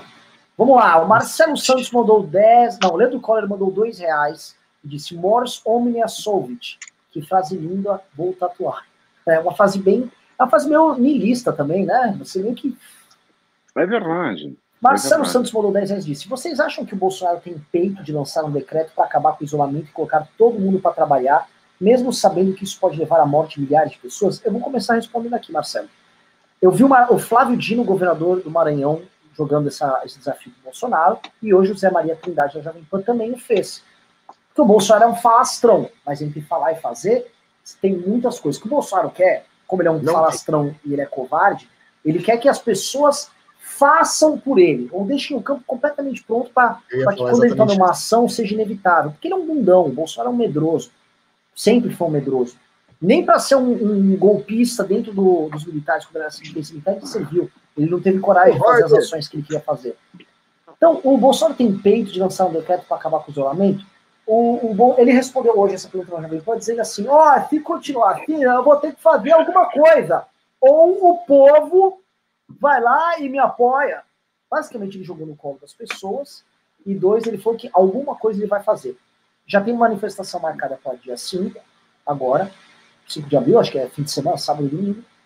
E já tem uh, uma grande vigília, eles falaram que é uma santa vigília em homenagem ao Bolsonaro também, dia 5, organizada por pastores evangélicos, onde talvez ele vai que lá que falar que ganhou apoio. Marisa Riga mandou 3.060 ienes um grande beijo, Maísa Riga. Está mantendo o MBL de pé. 60 ienes, hein? É uma, uns cento e tantos reais. Olha Felipe, aí. É, Felipe Santos mandou cincão e falou: Vi em grupo de esquerda do Nordeste falando em separatismo. O que vocês acham? Pave Pode separar. lúcido, lúcido com V. O que, que você. Ah, eu acho o seguinte: o, o, Separa o, aí. Mas posso falar um detalhe, tá? Ah. Né, nesse momento de divisão do Brasil, você pega a popularidade do Bolsonaro, por exemplo, nos estados do Nordeste, é, tá mínima. E os governadores estão muito, muito grandes. Na verdade, se eu fosse o Lula, tá, que é popular no Nordeste, e vendo a situação de descalabro de popularidade do presidente Jair Bolsonaro, uma solução de divisão do Brasil, pensando, vou pensar aqui com a cabeça do Lula, tá? Com os governadores deles lá para cima, resolvia o problema dos dois. Aí o Bolsonaro ia querer concentrar poder daqui, do meio para baixo e o Lula concentraria poder do meio para cima. Não, não duvido. E ver pessoas falando isso, no momento que a gente está vendo um esgarçamento da federação, que o presidente da República quer brigar com os estados, filho do presidente da República compartilha postagem vagabunda falando de intervenção militar nos estados, o que nós temos aí é um momento para que esse tipo de assunto seja tratado com cada vez mais intensidade. E cada um à sua maneira. O Bolsonaro querendo depor governador, os governadores do Nordeste ensaiando uma maior independência. Vamos ver, né? É, um é, coronel. Aí, aí fica começando, aí mantém aí ele, elegendo o Barbalho, o governador, o filho do Renan Calheiros, vai ficar uma maravilha, então, vai ficar o céu. O céu de Sueli. Lá, é um filme uh... que se passava no Piauí. Ah, é? 20 anos atrás. É, tem esse filme, um filme brasileiro. Eu acho que foi, foi o último Pimba, que, aliás, dia paupérrimo de Pimba, uma com audiência já bem melhor do que ontem. Uh, vamos lá, vamos lá, vamos lá, lá. O Jefferson Teixeira Nazário não mandou um Pimba, mas ele mandou uma, um ataque. Que cara mentiroso esse Dirceuzinho. Está ficando pop meu apelido de, de, de Dirceuzinho da Vila Madalena, por eu ser, vamos dizer assim, um articulador político do MBL e os meus detratores não gostarem disso. Pô, o que eu posso fazer, cara? Não posso fazer nada. Eu faço, eu participei do impeachment da Dilma e vocês, vocês podem fazer puxar saco do Bolsonaro. Mas vai fazer o quê? Ó, ó, tem gente que, que sai xingando do MBL por minha causa e ainda xinga você de tabela. Tem que aguentar. Sim. Ó, o Christopher Cunha mandou 10 reais e falou: o pior é saber que em 22 vamos ter que brigar com petistas e bolsonaristas. Tomara que apareça alguém interessante e viável, porque estes dois extremos não dá mais. E o André Kais mandou Isso 10 reais e falou: como o mundo político atual vai se portar em um cenário de recessão econômica, mas fala em um cenário muito próximo ao de 29. Querem comentar esses dois pimbas? Quer comentar só deles? A crise vai ser pior do que a de 2008, é o que todo mundo está falando. Assim. Vai ser uma, ah, vai, é, ser, vai ser uma porrada. Eu não sei como vai ser. Eu, na verdade, eu acho que ninguém sabe qual que vai ser o verdadeiro impacto. Eu, eu, falo, na verdade, eu falo exatamente essa frase naquele vídeo em inglês no último que eu gravei falando do Bolsonaro. Ninguém sabe qual vai ser o impacto do coronavírus ainda. É, é imensurável. O, o, que sabem é que, assim, é, talvez seja uma crise econômica como a gente nunca teve antes nos últimos 100 anos. Eu acho que é, é, é difícil de saber o que vai acontecer, mas, assim, se você for ver as projeções, da, o que eles imaginam, a quantidade de pessoas que vão perder o emprego, a quantidade de empresa que vai fechar. A verdade é que ninguém sabe de nada. Por exemplo, de nada. a XP, o Banco XP, fez uma projeção, acho que absurda, que ele tirou esses dados aí do, do. Deve ter tirado os dados de algum mapa astral que o Olavo de Carvalho fez nos anos 90. Ele falou que o Brasil ia ter 40 milhões de desempregados. Banco XP. No mesmo dia, a OIT, Organização Internacional do Trabalho, que acho que tem muito mais know-how para fazer cálculo de desemprego do que o Banco XP, fez uma projeção de 24 milhões de desempregados no mundo. Quem está errado? É, o que aconteceu, eu conheço o Benchimol da XP, que aqui deu essa declaração, e justamente na semana que ele veio com esse assunto, teve uma explosão de empresários falando mais ou menos o mesmo discurso. Teremos muito desemprego, então precisamos de uma alternativa, porque isso é só uma gripezinha. Né? Eu gosto muito que, assim, né, quem sou eu para falar de um bilionário? Ele é um bilionário, então ele é muito mais inteligente do que eu, né? muito mais capaz do que eu, eu sou só um merda. Mas às vezes eu vejo bilionários falando coisas que nem meu cachorro diria. Então, né, eu fico um pouco assustado e me acho um jogo no direito aqui de, né, humildemente, né, ter uma opinião contrária. Por que acontece? O, o da XP é um cara bacana, um cara inteligente, mas ele não é mais inteligente do que os maiores líderes políticos, os maiores especialistas em epidemiologia do mundo, cientistas ligados à área, ou mesmo, ou mesmo empresários em outros países, como por exemplo o Elon Musk da Tesla, que está fazendo um trabalho monumental para ajudar nessa crise do coronavírus. Né? Então, é, todo mundo percebeu que vai passar por uma crise e todo mundo desenvolvido e não desenvolvido vai ter que encarar. A, a Índia, por exemplo, é um país subdesenvolvido, pobre como o Brasil, e está fazendo quarentena e está descendo sarrafo na galera. O povo, inclusive, está tentando bater em médico, é uma loucura. E todos esses lugares que têm milionários, têm milionários, eles estão atuando para, enfim, temos como tem a, Não, a na Índia, na Índia não tem milionário. Os milionários da Índia estão em Londres. É verdade. Você não acha um. Você não acha um em Delhi. Verdade, bem colocado. Passei um mês lá. Aquilo é uma loucura. Bem, eu lembrei aquele, o dono da Force India, o Vidray Amalia, né, não sei o nome dele, como se diz, que ele mora em Londres também, verdade. E, em resumo, ah, o dono também, o, o Acelor, né, o Vital, o dono da Acelor Vital, ele, é, ele também mora em Londres. Enfim, os, os indi... a Índia está enfrentando isso, todos os países do mundo estão enfrentando. Será que só o empresariado brasileiro é muito esperto? Muito, muito esperto. Os empresários do mundo, os empresários americanos são os otários, os empresários chineses, os empresários europeus, todo mundo é otário, e só o Luciano Hang, o Ben Chimol, o Roberto Justus, o Júnior Duski do Madeiro e o rapaz ali de Brasília, lá do dono do Girafas, eles. Oh, lockdown vertical, nós descobrimos, está aqui. Né? Isso me preocupa, tá? Porque obviamente eles não são mais espertos, obviamente eles estão falando besteira uma atrás da outra, obviamente eles estão com terraplanismo total e completo. Só que isso nos preocupa porque é, novamente, uma demonstração clara de uma elite que não gosta do próprio povo. É uma elite que ganha dinheiro com o seu próprio povo. Mas é uma elite que não é nem um pouco empática e nem sabe fazer um sacrifício necessário para o próprio povo. Eu quero saber, cadê, por exemplo, para multibilionários, cadê, seus, cadê as centenas de milhões em doações? Porque falar que você quer reabrir, que é fácil. Fazer campanha, patrocinar comentarista em rede social, vagabundo para ficar falando lá, na, lá na, no Twitter é fácil. Aí é muito é barato até, pô, isso não custa nada. Eu sei como é a cabeça dessa gente. Agora, abrir o bolso para ajudar, fazer igual o Elon Musk está fazendo, aí não tem. Aí não tem. Os que doam no Brasil são poucos e ainda não estão doando muito. Estavam comemorando que doação de empresário até agora foi 75 milhões de reais. Sim, honestamente. Só o Banco Itaú lucrou, se não 29 bilhões ano passado. Não só, todos os bancos bilhões. tiveram um lucro recorde. Itaú, é, aí, Bradesco, Santander, a festa da uva. Aí ficam fazendo, aí agora aqui no Brasil, em vez deles abrirem o bolso, tirar o escorpião do bolso e ajudar na crise, eles não, eles querem estar no direito, assim, eles querem opinar sobre um modelo alternativo. Eles querem um modelo alternativo, porque eles. Vai tomar no cu, meu irmão. Assim, é, eu, eu acho que a empáfia que esses caras têm é tão grande, é a cara de pau tão grande, porque eles se julgam melhores do que os melhores. Então, o, o, o empresariado mais capaz, mais inovador, mais fantástico que tem está nos Estados Unidos e nos países asiáticos. Todos eles pararam. Não tá lá o, o, o Tim Cook da Apple, não, lockdown vertical. Tá lá, ajudando. Elon Musk, um dos maiores inovadores do mundo, um gênio, ajudando. E aqui no Brasil, não. Aí aqui o cara, lockdown vertical, meu irmão, ó, vai dar merda.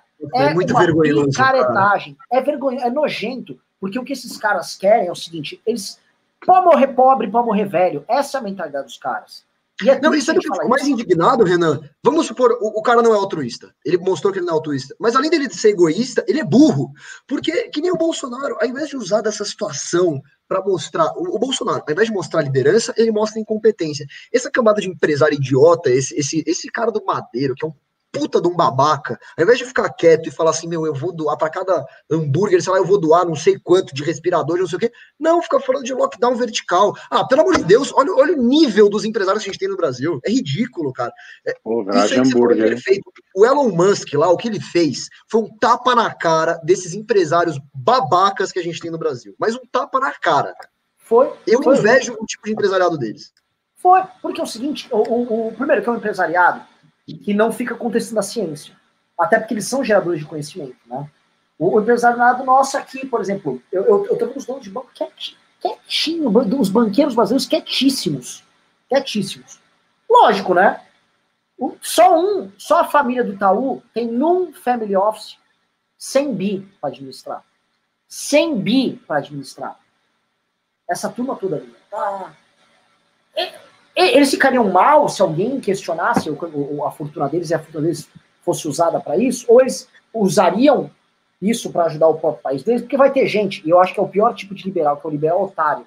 É o liberal que gosta de defender o cara que é rico usando instrumentos não liberais. O Banco Itaú o, o Bradesco, ganham dinheiro no Brasil com um oligopólio que é construído através do, da relação promíscua deles com o Estado. É impossível ter bancos concorrentes com eles. Aí, se eu falo isso aqui agora, né, que esses caras têm uma responsabilidade, porque eles vivem amarrados no Estado, então, opa! Opa! Que é o, é o liberal otário, é o, é o. E é foda. Foda. Foda. O lance é o seguinte, a gente vai ver coisas, gente, horrorosas, horrorosas nessas próximas semanas aqui no Brasil. Hoje, é, morreram, se não me engano, foi, foi 82 pessoas, ou 52 pessoas. 52 pessoas morreram no Brasil hoje, tá? Um horror. As mortes subindo, subindo, subindo. A gente vai falar o quê? Ah, não, desculpa, foi 82 pessoas que morreram no Brasil, sim. Aqui, ó, deixa eu confirmar aqui. O Brasil já entrou no, no top 10 do ranking mundial de mortes. Cadê? Cadê Brasil? 82 brasileiros morreram. Nossa, cara. Isso, tá, isso vai escalar, a gente vai ter crise social, a gente vai ter problemas, a gente vai ter todo, toda a sorte. A cabeça do brasileiro tinha que Você acha que aqui vai ser pior do que na Itália ou na Espanha, Renan? Não sei, tá? As imagens estão chegando do Equador, são horrorosas. O Equador é um Nossa, país como o Brasil, foda, um país de terceiro mundo, um país pobre, um país onde as pessoas estão morrendo uh, na, nas suas casas. Tem, tem, tem umas informações erradas aí, cara, rapidão. Essa parada dos 82 mortes é porque 20 delas eram mortes antigas que o São Paulo conseguiu fazer o teste, agora tá esperando o resultado de 200, tá? Aí já saiu o resultado de 93 e desses 20 deu positivo, então não são, não são pessoas que morreram hoje, são de outros dias. E outra coisa, eu acho que o Elon Musk aí, ele na verdade fez uma cagada. Ele comprou o tipo errado de, de respirador por um tempo, agora ele, ele consertou e, e vai fazer de novo a doação. É, mas é, ele consertou, ainda bem. O duro é a Vale, a Vale aqui no Brasil. deixar aí. A Vale no Brasil doou teste de, de teste rápido de coronavírus, ela comprou da China para doar para o governo teste rápido de coronavírus. Só que o teste ele tem o risco de 75% de chance de dar errado. Legal! O, o, o, o Elon Musk, o, exemplo que você está dando aqui, o Fred, é um cara que errou, mas ele está no mesmo intuito de validar a manutenção de uma quarentena que é necessária para passar por essa crise e criar instrumentos de, que possibilitem que a crise seja minorada. Entendeu? A intenção dele, os meios podem ter sido errados, ele corrigiu, mas a intenção estava correta. Vamos lá. Acho que terminou os pimbas aqui. Apareceu mais um agora. Não, tem mais uns dois aí. Mais dois. Vamos lá. Anderley Pastello mandou 10 reais e falou: Rico brasileiro é egoísta por natureza. Afinal, tá complicado tirar dinheiro da Suíça por esses dias. Dar, o, dar palpite no Twitter sai mais barato. Querem comentar? Sabia de uma coisa? Eu acho que isso é, é, verdade. O, rico no Brasil, é, ele costuma ser mais egoísta do que nos outros, pra, dos outros países mesmo, né? Aqui no Brasil, a gente tem uma cultura é, de ostentação, ao invés de uma... Não é só isso, não. A Pérez não, Hilton também ostenta. Eu vou te falar uma coisa. Sim, o eu, rico okay. nos Estados Unidos, ele tem incentivo fiscal para doar. No Brasil, você paga 8% do valor da doação, se ela é de alto valor. Ah, é verdade, é verdade. Não, mas você não concorda, Pavinato, porque assim, em, em, em sociedades. É, quanto mais. Eu não lembro onde que eu vi isso, que eu acho um argumento interessante. Quanto mais desigual é uma sociedade, maior é a cultura de, de ostentação, ao invés de de uma certa de humildade. Ah, sim, claro, é assim, na, na, Europa, o rico da Europa, ele tem, ele tem certa vergonha de se mostrar. Não é vergonha, ele tem receio de não se é, mostrar. Não é vergonha, mas é isso. Ele, tem, cara, ele é, tem ele berço. É que é, é, pega um jogador de futebol, o cara fica milionário, que lá lancha com a mulherada, pega lá se tomando banho de Dom Perignon tal. Exato. Pega um aristocrata. Então, no Brasil, a cultura dele não é automaticamente ajudado a. Não, a cultura do cara é. Ah, é isso aí, você é meu A mérito. cultura disso se chama falta de educação. Pois é. Ó, eu vou colocar aqui. É, isso vai dar uma grande discussão, viu? É, Sérgio ah. Black de Holanda na veia. O brasileiro, o, o, colonizador português, ele tinha essa característica de ter títulos nobiliários desnecessários, o cara tinha que ter um, um brasão da própria família, só que era uma família de burguês, não era nobre, então, é porque a gente quer se destacar no meio, é a teoria do aventureiro, que quer em vida uh, ter resultados mesmo que eles não sejam reais. É isso, mas eu nem diria que isso é uma herança portuguesa, eu diria que é mais a questão da desigualdade mesmo. Pior que é, cara. Acho que é? é? É honra pra caralho. Uh, Maicon Miguel mandou os 5 reais e falou: se o Nordeste conseguir se separar, o Sul conseguiria logo em seguida.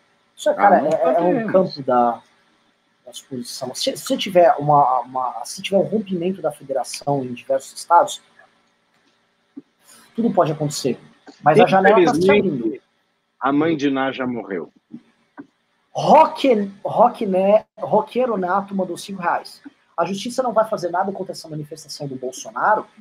É possível que faça. Tá? Isso aqui, agora sim, é possível que faça mesmo. Eu até queria que fizesse. Fala, não pode se reunir. Aí vão falar assim: estão impedindo a gente de, de, se reunir, se manifestar. Aí eu falo: vocês não queriam AI-5, seus bosta? AI-5 é, é isso. É, não pode se reunir. Toma é. AI-5, não toma, vagabundo.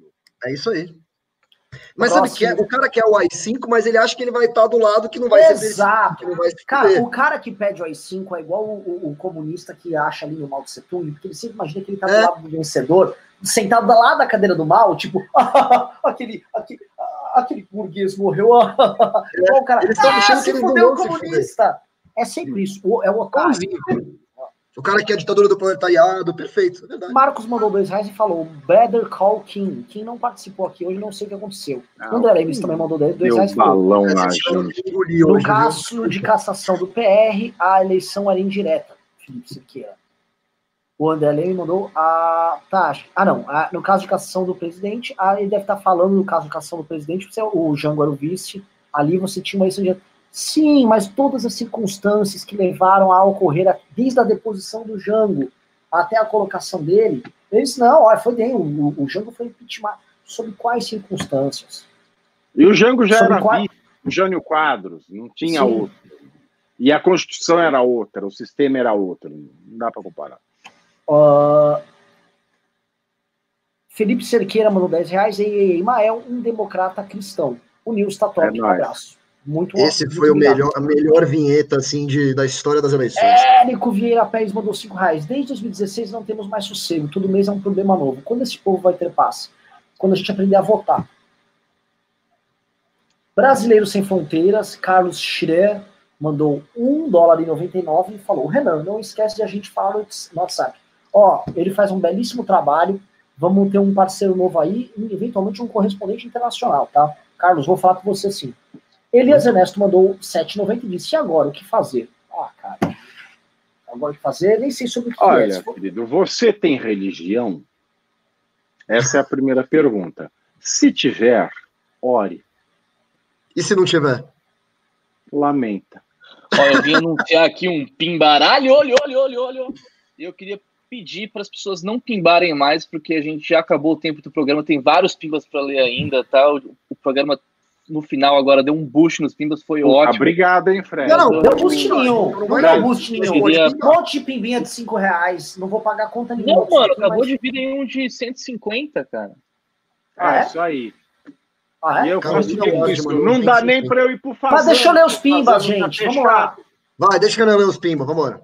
O Kim nas próximas eleições vem para deputado ou senador? E vocês vão apoiar o Arthur a prefeito de São Paulo? O Kim não o Kim tem vem... idade ainda para ser senador. E o Arthur, o MBL e a próxima eleição vai eleger senador, né? Pela lei eleitoral, o MBL não pode apoiar ninguém. Eu, pessoalmente, Renan, obviamente vou apoiá-lo e creio que uh, os demais também. O Marcelo Santos mandou 5 reais. Uma pergunta: Mandetta vai longe ou Bolsonaro vai demitir? E colocar Depois dessa entrevista da PAN. Olha só, vou explicar tá, isso aqui para você entender o game. O eu Mandetta. no Twitter, falou boemba, Põe, boemba, põe o filtro de café na cabeça aí, Renan. Tá. Põe, o Mandetta. Nossa! O Mandetta, ele vai aceitar todas as humilhações. O Mandetta vai aceitar todas as humilhações e vai continuar o trabalho dele. Ele vai fazer o seguinte: ele vai fazer o trabalho que precisa ser feito enquanto o Bolsonaro humilha ele. O Mandetta só sai se o Bolsonaro obrigá-lo a cometer terraplanismos. Por quê? É. Porque o Mandetta já percebeu que ele hoje é, de acordo com as pesquisas, o líder político brasileiro que está com um nível mais alto de aprovação, disparado, mais que o Moro, todo mundo. E aí ele quer manter isso. Quem não quer? Então, mas isso em relação ao combate ao coronavírus, era a pesquisa, né? É, só que né? você pega. É, mas só tem isso hoje, porra. Não tem mais nada. É, é verdade. É, hoje o Brasil, e pensa que não é só agora, tá? Daqui a até quatro meses, isso é só coronavírus. Então não faz sentido para o Mandetta perder esse palanque, tá? É, a não ser que o Bolsonaro o demita. O Bolsonaro vai tentar humilhá-lo publicamente para isso, para fazer com que ele saia, e ele vai, como bom político, ele vai segurar a onda dele e obrigar o Bolsonaro a demitir.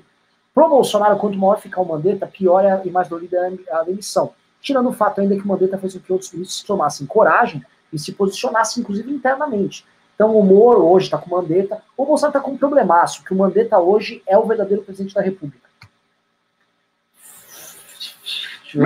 Aqui. É, Anderley Pastelo mandou 10 reais. Rico brasileiro é egoísta por natureza. Afinal, tá complicado. De... Ah, já foi, Leandro Collor também. Ah, ah, tá, tá. O Leandro Collor mandou 5 reais. Mas essa é a solução do Bozo para o problema que antes do corona vocês debatiam aí, da falta de especialização da mão de obra brasileira. Genocídio. É, é o, o Bolsonaro ele, o Bolsonaro enxerga a ideia de que seus adversários políticos vão morrer, que algumas pessoas vão morrer, como uma coisa natural. O Bolsonaro, em 1999, numa entrevista, disse: para resolver isso aí tem que matar pelo menos os 30 mil. Falando que tinha que botar fogo no Congresso e tal.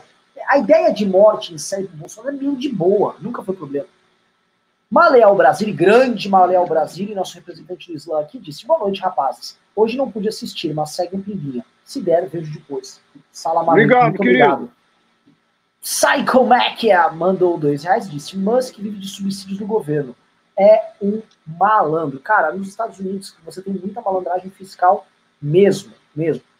Tem o que eles chamam de uh, os é, wormholes. É, são as manobras fiscais para você não pagar, especialmente se você.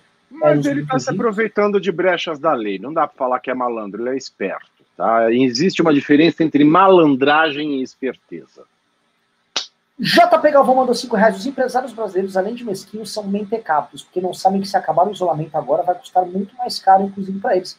É, é, é, mas, né, assim. Caralho, Falar a Karina Ward. Mentecato é redundância, né? A Karina Ward mandou 150 reais. Muito obrigado. Estou te abraçando aqui, ó. Muito obrigado. Pingo para ver o Renan sorrir. Renan Zete assumida e não correspondida. Manda um livro com a assinatura dos dois. É fã de Renan Santos existe nesse mundo, é um absurdo. Não, não, é, existir fã de Renan Santos é um absurdo mesmo. É um absurdo. Mas agradeço demais, estou muito honrado. Livro, livro dos meninos, claro, só não sei como mandar agora. Eu sugiro que você mande lá o e-mail para é, tv.mbl.org.br. Acho que é isso. E aí já manda os seus dados que eu te mando o livro para você, então logo alguém vá no escritório. Alex Anderson mandou 5 reais. Sou Uber, comprei um carro zero, nunca atrasei. Agora não pude pagar, estou atrasado. Banco não para de me ligar dizendo que estou em atraso. Em tese, Olha, os bancos banco... falam que... Exato. O Safra me ligou hoje, dizendo que estão dando 90 dias, é, suspendendo 90 dias todos os débitos do, dos meus empréstimos. Hum. Acho que o seu banco também vai fazer isso. Ligue para a sua gerente. E agora, o Pavinato, na, na, como advogado... E, aliás, e, e, quando voltar a cobrar, virá sem IOF, tá? Porque também foi uma medida do governo. E, olha, bom. pessoal, a gente está aqui no final do programa com quase mil pessoas, tá? Audiência boa, acho que muito bacana. É, só terminando aqui. Uh, Felipe Santos mandou 5 reais. Rui Costa está liderando o Nordeste. Até a CM está com ele nessa crise do corona ele pode ser o futuro candidato a presidente do PT e está privatizando tudo. O Rui Costa, conhecido na Bahia como Rui Correria, tá? ele se construiu com a imagem que o Dória tinha se construído em São Paulo em 2017, como um gestor, um cara que trabalha sem parar, incansável, e ele é. adota medidas não terraplanistas em muitas áreas, assim como outros governadores da esquerda no Nordeste. A esquerda... E o ACM Neto, o ACM Neto, gosta dele, né? E o ACM Neto é o melhor prefeito que Salvador já teve. O que ele está fazendo em Salvador é sensacional. Cara, Sim. minha namorada é baiana, ela adora o ACM Neto. Ela, ela, a ACM Neto Zete, ela. Sim, sim o, o, o ACM Neto é um. É um é posso falar, uma unanimidade lá. O eleitor do PT vota na Ele ganhou a última eleição com 73%, foi um número é. absurdo. Assim, Agora, tem, mencionaram que ele poderia concorrer para governador de lá contra o Rui. Assim, o Rui é gigantesco. Por conta do interior, óbvio, também, né? É... Sim, sim. Ele em Salvador é capaz que, que ele ganhasse. Neto, e a uhum. Semineto também tem cacife para o Senado. Anderley Depois... Pastor mandou 10 reais e disse: estão dando uma de Dória e mandando meu pimba ficar em casa, que acabou o pimbanado. Eu pimbo na hora que eu quiser. Admiro a coragem do Caiado em enfrentar tudo e todos. Vou apelidar ele de Oswaldo Cruz. Faz sentido pra caralho. Porque o que a gente está tendo agora não é uma nova, uma neo-revolta da vacina, uma revolta anticientífica. É, exato, exato, exato. É. Uma descrença na ciência generalizada. Parecem as pessoas, as pessoas que em França, no final do século XIX, diziam que Luiz Pasteur era louco, porque ele lidava com seres invisíveis. Sim, achavam um absurdo que ele, que ele colocava os instrumentos cirúrgicos dele em água fervente. Ah! Exato. Ele está cozinhando um bisturi. Muito Não, bom. É. E falando em anticiência, eu, eu tuitei isso uma vez, é, o, o, o, Eduardo Bolsonaro, a família Bolsonaro, que adora falar de Chernobyl, né? Falar que Chernobyl mostra como um governo autoritário pode ferrar, né, comparando a China, né, por causa do coronavírus. Se eles assistiram Chernobyl, eles deviam muito bem ver o que, que um governo descrente à ciência faz com o seu povo. Essa é outra lição que eles deviam ter tomado do Chernobyl, que eles não é, tomaram. É, é igual ao artigo 142. Eles queriam o artigo 42 para foder os outros, vão acabar com o artigo 42 fudendo. E vão se fuder. Né? É isso aí. Olha, quem não assistiu, assista Chernobyl, que é uma das melhores coisas que já foi inventado na história, pelo amor de Deus. Aqui, então, ó, Acabou? Foi, acho que foi o último pimba aqui, só. Só. É, um segundinho, só um segundinho, só um segundinho. Chegou mais um. Chegou mais um. Mais um aí, tem mais um. Então vamos ler esse último pimba e encerrar o belíssimo, belíssimo programa de hoje. Repito, belíssimo, com boa audiência, fundo bonito, melhor, assim, a, melhor na qualidade é, pá, graça, respiro. MBL News respira. É, Ficou muito boa a Naldo Sabino mandou cinco reais e disse: Minhas faturas do Itaú estão chegando como se nada tivesse acontecendo. Entrei no cheque especial e não sei o que será amanhã. Pavinato, eu vou jogar essa bola para vocês. Eu vi que a Febraban soltou uma nota que dívidas de é, cobranças sobre pessoas físicas e cobranças sobre microempresas, blá blá blá, elas seriam sim. suspensas nesse período. Sim, sim, 90 Só que para muita gente está chegando isso. Uma pergunta. Você também. entre em contato com. Ah, pergunta. É, vamos supor que os bancos. Porque banco é banco, Banco do Brasil é filho da puta pra caralho. Sim. Bancos não cumpram isso, nós temos um motivo de força maior bizarro. Se a pessoa uhum. quiser suspender judicialmente, também consegue, né? Sim, claro. Você fala com o seu gerente, se nada adiantar, dependendo do valor da sua dívida, você procura um juizado é, especial civil, que anda mais rápido, e pede uma medida liminar para a suspensão das cobranças com base na determinação da FEBRABAN. O juiz certamente vai lhe dar a liminar e você não terá que pagar as prestações durante esse período. E é muito estúpido dos bancos querer uh, permitir uma judicialização, só o custo da judicialização para eles já não compensa é, Exato. Então, assim, é mais fácil. Exato. Então, certamente o seu gerente vai resolver em loco. Sim. Bom, meus queridos amigos, eu gostaria de agradecer demais por esse Liga News. Quem não compareceu, mas não fez falta. Brincadeira, aqui sempre faz falta de mesmo maravilhoso, mas tivemos um programa rico, polêmico, cheio de discussões, debates. O Guerreiro foi muito bem. Meu chapéuzinho fez presente. Pavinato bonitão, com os livros do fundo, dando aquele ar intelectual. Não, eu sinto falta do bigode do Pavinato. Não, eu é, falta. muita gente pedindo pro bigode eu voltar. É que eu queria ver a minha cara limpa, que fazia quatro anos que eu não via a minha cara limpa. Hum. Então, Guerreiro, muito obrigado. Pavinato, muito obrigado. Fred, muito obrigado. Parabéns por essa remodelação do programa. Tá mais bonito, a qualidade tá muito, muito melhor. Assim, Foi você dar o pit ontem, hein? Foi você dar um pit ontem, tudo resolvido. Maravilha, hein, Renan? ontem também? Tá, cara, eu, ah, eu, eu admiro muito o Renan. Eu admiro muito o Renan. Ele faz, ó, pá, tá aqui, Mas não tá é, lindão. Assim, tá lindão, o Nils tá lindão. Inclusive, se a gente não quiser sentar naquele sofá sujo do estúdio de novo, essa ah, solução. É legal o estúdio, vai. Não, mas aquele sofá é um nojo, precisa mandar é, limpar. Né? Aí agradecer agora para todos os pimbeiros, cara, cada pimba que vocês mandam pra gente é um mega sacrifício. Eu sei que vocês estão é, fazendo um sacrifício enorme. Isso mostra que Cada pimba que vocês mandam é um tijolinho no céu. Mas é, é lindo, assim, sério mesmo. Muito obrigado aí, gente. É fabuloso isso, a gente não tem como agradecer, porque é isso que vai manter o movimento, que é um movimento que faz oposição às loucuras do governo e não tá com a esquerda, não recebe dinheiro de ninguém de pé. E esse teste vai ser duro para todos vocês, e como o MBL, assim como os brasileiros, é sujeira, sujeira no sentido pé no chão, nada no esgoto, como diz o Bolsonaro, nós iremos sofrer, but I will survive. We will survive. Tá? Então, Pois é. Tem muito tempo de, de quarentena, os caras vão ficando loucos. Né? I'll survive, I will survive.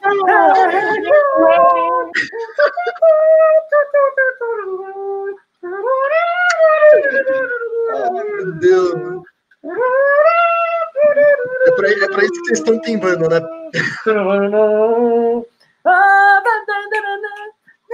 Bom, é isso, pessoal. Muito obrigado. Ah, olha, o cara, o cara também já levou outro nível. Que isso?